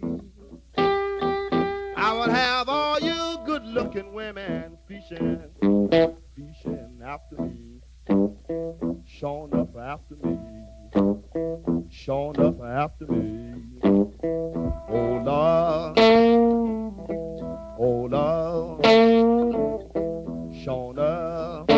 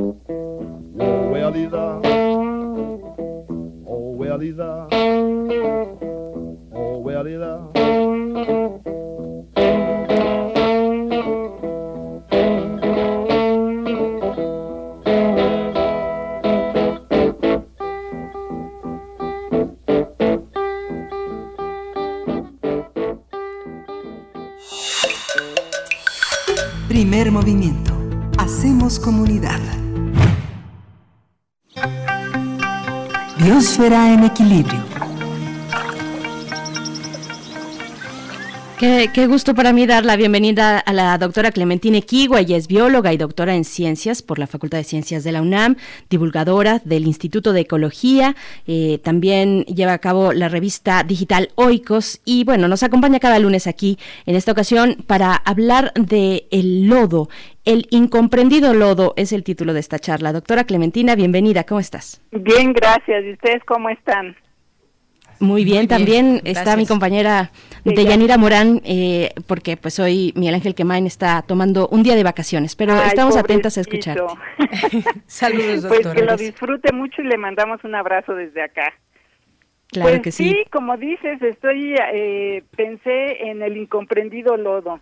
Eh, han estado saliendo en las noticias estos eh, eh, informes de las lluvias, ¿no? Este que es las inundaciones, el arrastre de lodo hacia las ciudades. Entonces, bueno, generalmente nuestra imagen del lodo es eh, yo digo desafortunada, ¿no? Desafortunada en nuestra relación en esos casos. Pero ¿qué es el lodo? El lodo son eh, una mezcla o mezclas de partículas finas de sedimentos mezclados con agua. Este material que percibimos como pegajoso y sucio cubre el fondo de ríos, lagos y océanos. El lodo es muy importante porque ayuda a formar las impresionantes planicies de los deltas, puntos en donde confluyen los ríos y el mar. Eh, me parece a mí desafortunada la imagen del lodo como algo sucio, ya que en donde se acumula, especialmente en las planicies inundables, en, en los deltas o en las llanuras de mareas, el lodo contribuye al almacenamiento de enormes cantidades de carbono y nutrientes que mantienen vivas a muchísimas comunidades de animales, plantas y no olvidemos de la gente. Por ejemplo, recordemos que la cultura egipcia floreció en los puntos en los que se acumula- acumulaban sedimentos o lodos que el río Nilo arrastraba de las partes más altas de su afluente hasta el punto en donde confluye con el mar Mediterráneo. Y sigue sucediendo. En este punto de confluencia, el Nilo fluye 100 kilómetros, 170 kilómetros por el delta, un área que por las inundaciones y acumulaciones de sedimentos mantiene un área agrícola de casi el doble. si lo vemos en imágenes de satélite es impresionante porque es un punto verde rodeado de amarillo que es el desierto del Sahara. En el último número de la revista Science explica David Malakoff que siempre ha existido lodo en nuestro planeta. Sin embargo, cuando las plantas conquistaron la Tierra hace unos 5 millones de años, aumentó la fracturación de las rocas en partículas finas, contribuyendo así a tener materiales para hacer lodos, disminuyó la escorrentía porque las raíces detienen el agua y los sedimentos se estabilizaron, permitiendo que se acumularan grandes cantidades de lodo en los valles de los ríos. Los lugares en donde se acumulan estas grandes cantidades de lodo son muy ricos, como digo, en nutrientes. Por ejemplo, si pensamos en la selva lacandona y muchos de los ríos de zonas tropicales del mundo, los sedimentos que llevan las crecidas de ríos se acumulan a la orilla y es ahí donde crecen los árboles más altos. En la Lacandona, por ejemplo, donde trabajé una larga temporada, también es a la orilla del río que los agricultores ponen sus cultivos porque saben que hay más nutrientes disponibles para los sembradíos. Hay otros ecosistemas cuya biodiversidad depende del lodo y unos de ellos son los estuarios. Estos ecosistemas costeros son espacios protegidos a la orilla del mar que los afectan las mareas y el olaje. Al mismo tiempo, los estuarios reciben agua dulce de uno o varios ríos, dependiendo de donde estén ubicados, junto con la cantidad de sedimentos que acarrean estos ríos. Esta gran cantidad de sedimentos contiene muchísimos nutrientes que hacen que sean de los ecosistemas más productivos de nuestro planeta. También en las costas están los manglares, que eh, están principalmente en las zonas tropicales del mundo y que crecen en suelos que forman eh, que están formados por una combinación de material suelto que se llama aluvión y sedimentos que transportan los ríos y el mar. Entonces, el suelo de los manglares contiene arena, limo y arcilla en diferentes cantidades. Esta mezcla de limo y arcilla es un tipo de lodo. Su contenido de nutrientes por la materia orgánica y minerales que están disueltos ahí contienen una cantidad de nutrientes es eh, muy alto, ¿no? Los suelos de los manglares también son muy importantes como almacenes de carbono porque retienen alrededor de tres veces más de lo que retiene la parte superficial del manglar. Además, eh, los manglares son un eh, refugio muy importante para eh, peces, aves y animales invertebrados de muchos tipos y son sumamente importantes para contener a las especies de peces y, digamos, criar a las especies de peces muchas de ellas de valor comercial. Entonces, bueno, si los si los destruimos, atentamos contra nuestro bienestar alimentario. Culturalmente también nos relacionamos con el lodo. Muchas de las primeras eh, actividades agrícolas, como decía, dependían de los nutrientes que contenían los lodos que llevaban con las crecidas los ríos. Por eso eh, no es de extrañar que muchas de las grandes ciudades todavía están a la orilla de cuerpos de agua y de deltas de ríos. Y algunos de los primeros refugios eh, fueron construidos aprovechando arcillas húmedas, o sea, lodos, que funcionaban como pegamento para detener rocas. Y conforme fueron evolucionando las tecnologías, llegaron, llegamos a la elaboración de materiales como el adobo. Perdón, como el adobe. Y no olvidemos las chinampas mexicanas. Nuestra cultura está fundamentada en el lodo que las construye. Por supuesto, el lodo en forma de arcilla ha sido eh, utilizado también para la elaboración de utensilios y de otras obras artísticas. Así que, ¿por qué el lodo es tan importante? Si es tan importante, es incomprendido. Es una pregunta que le he hecho a nuestro querido público. Por supuesto. Querida Clementina, pues nos quedamos con esta reflexión. Yo estoy pensando constantemente en el humedal, en la reubicación del humedal en Ciudad de México ahí en Cuemanco, en Xochimilco, en la zona de Xochimilco. Y bueno, nos deja esta reflexión muy importante sobre los sedimentos, sobre su función para la purificación del agua, por ejemplo. En fin, ojalá podamos darle continuidad a este tema eh, incomprendido con el lodo eh, como protagonista. Te agradecemos mucho, te mandamos un fuerte abrazo y, e invitamos a la audiencia a que visite la revista digital Oikos que, diriges tú. Y bueno, un fuerte abrazo y gran inicio de semana para ti, Clementina. Igualmente, abrazos para todos. Hasta pronto. Bien, pues nos estamos despidiendo ya, son las 9 con 59 minutos, ya las 10 de la mañana. Le doy de verdad eh, un agradecimiento muy grande por su compañerismo, por aceptar esta invitación a Deyanira Morán, titular de Prisma RU. Te escuchamos a la una, querida Deyanira, muchas gracias de verdad por estar aquí. Muchas gracias a, ustedes, a ti, Berenice Camacho, muchísimas gracias por esta oportunidad. Y pues sí, ya llegamos al final de esta emisión, los espero a la una, como bien dices, y bueno, pues aquí estamos eh, para lo que se ofrezca. Y muchas gracias de verdad también a ustedes. Muchas gracias también a, quienes nos sintonizan. Continúen aquí en Radio UNAM con toda la programación cotidiana. Nosotros nos vamos mañana a las 7 de la mañana, hora del centro. Nos encontramos una vez más en primer movimiento. Esto precisamente fue primer movimiento. El mundo desde la universidad. Radio UNAM presentó primer movimiento. El mundo desde la universidad con Berenice Camacho y Miguel Ángel Quemain en la conducción, Frida Saldívar y Uriel Gámez, producción, Antonio Quijano y Patricia Zavala, noticias, Miriam Trejo y Rodrigo Mota, coordinadores de invitados, Tamara Quirós, redes sociales, Arturo González y Socorro Montes, operación técnica, y Arlén Cortés, servicio social.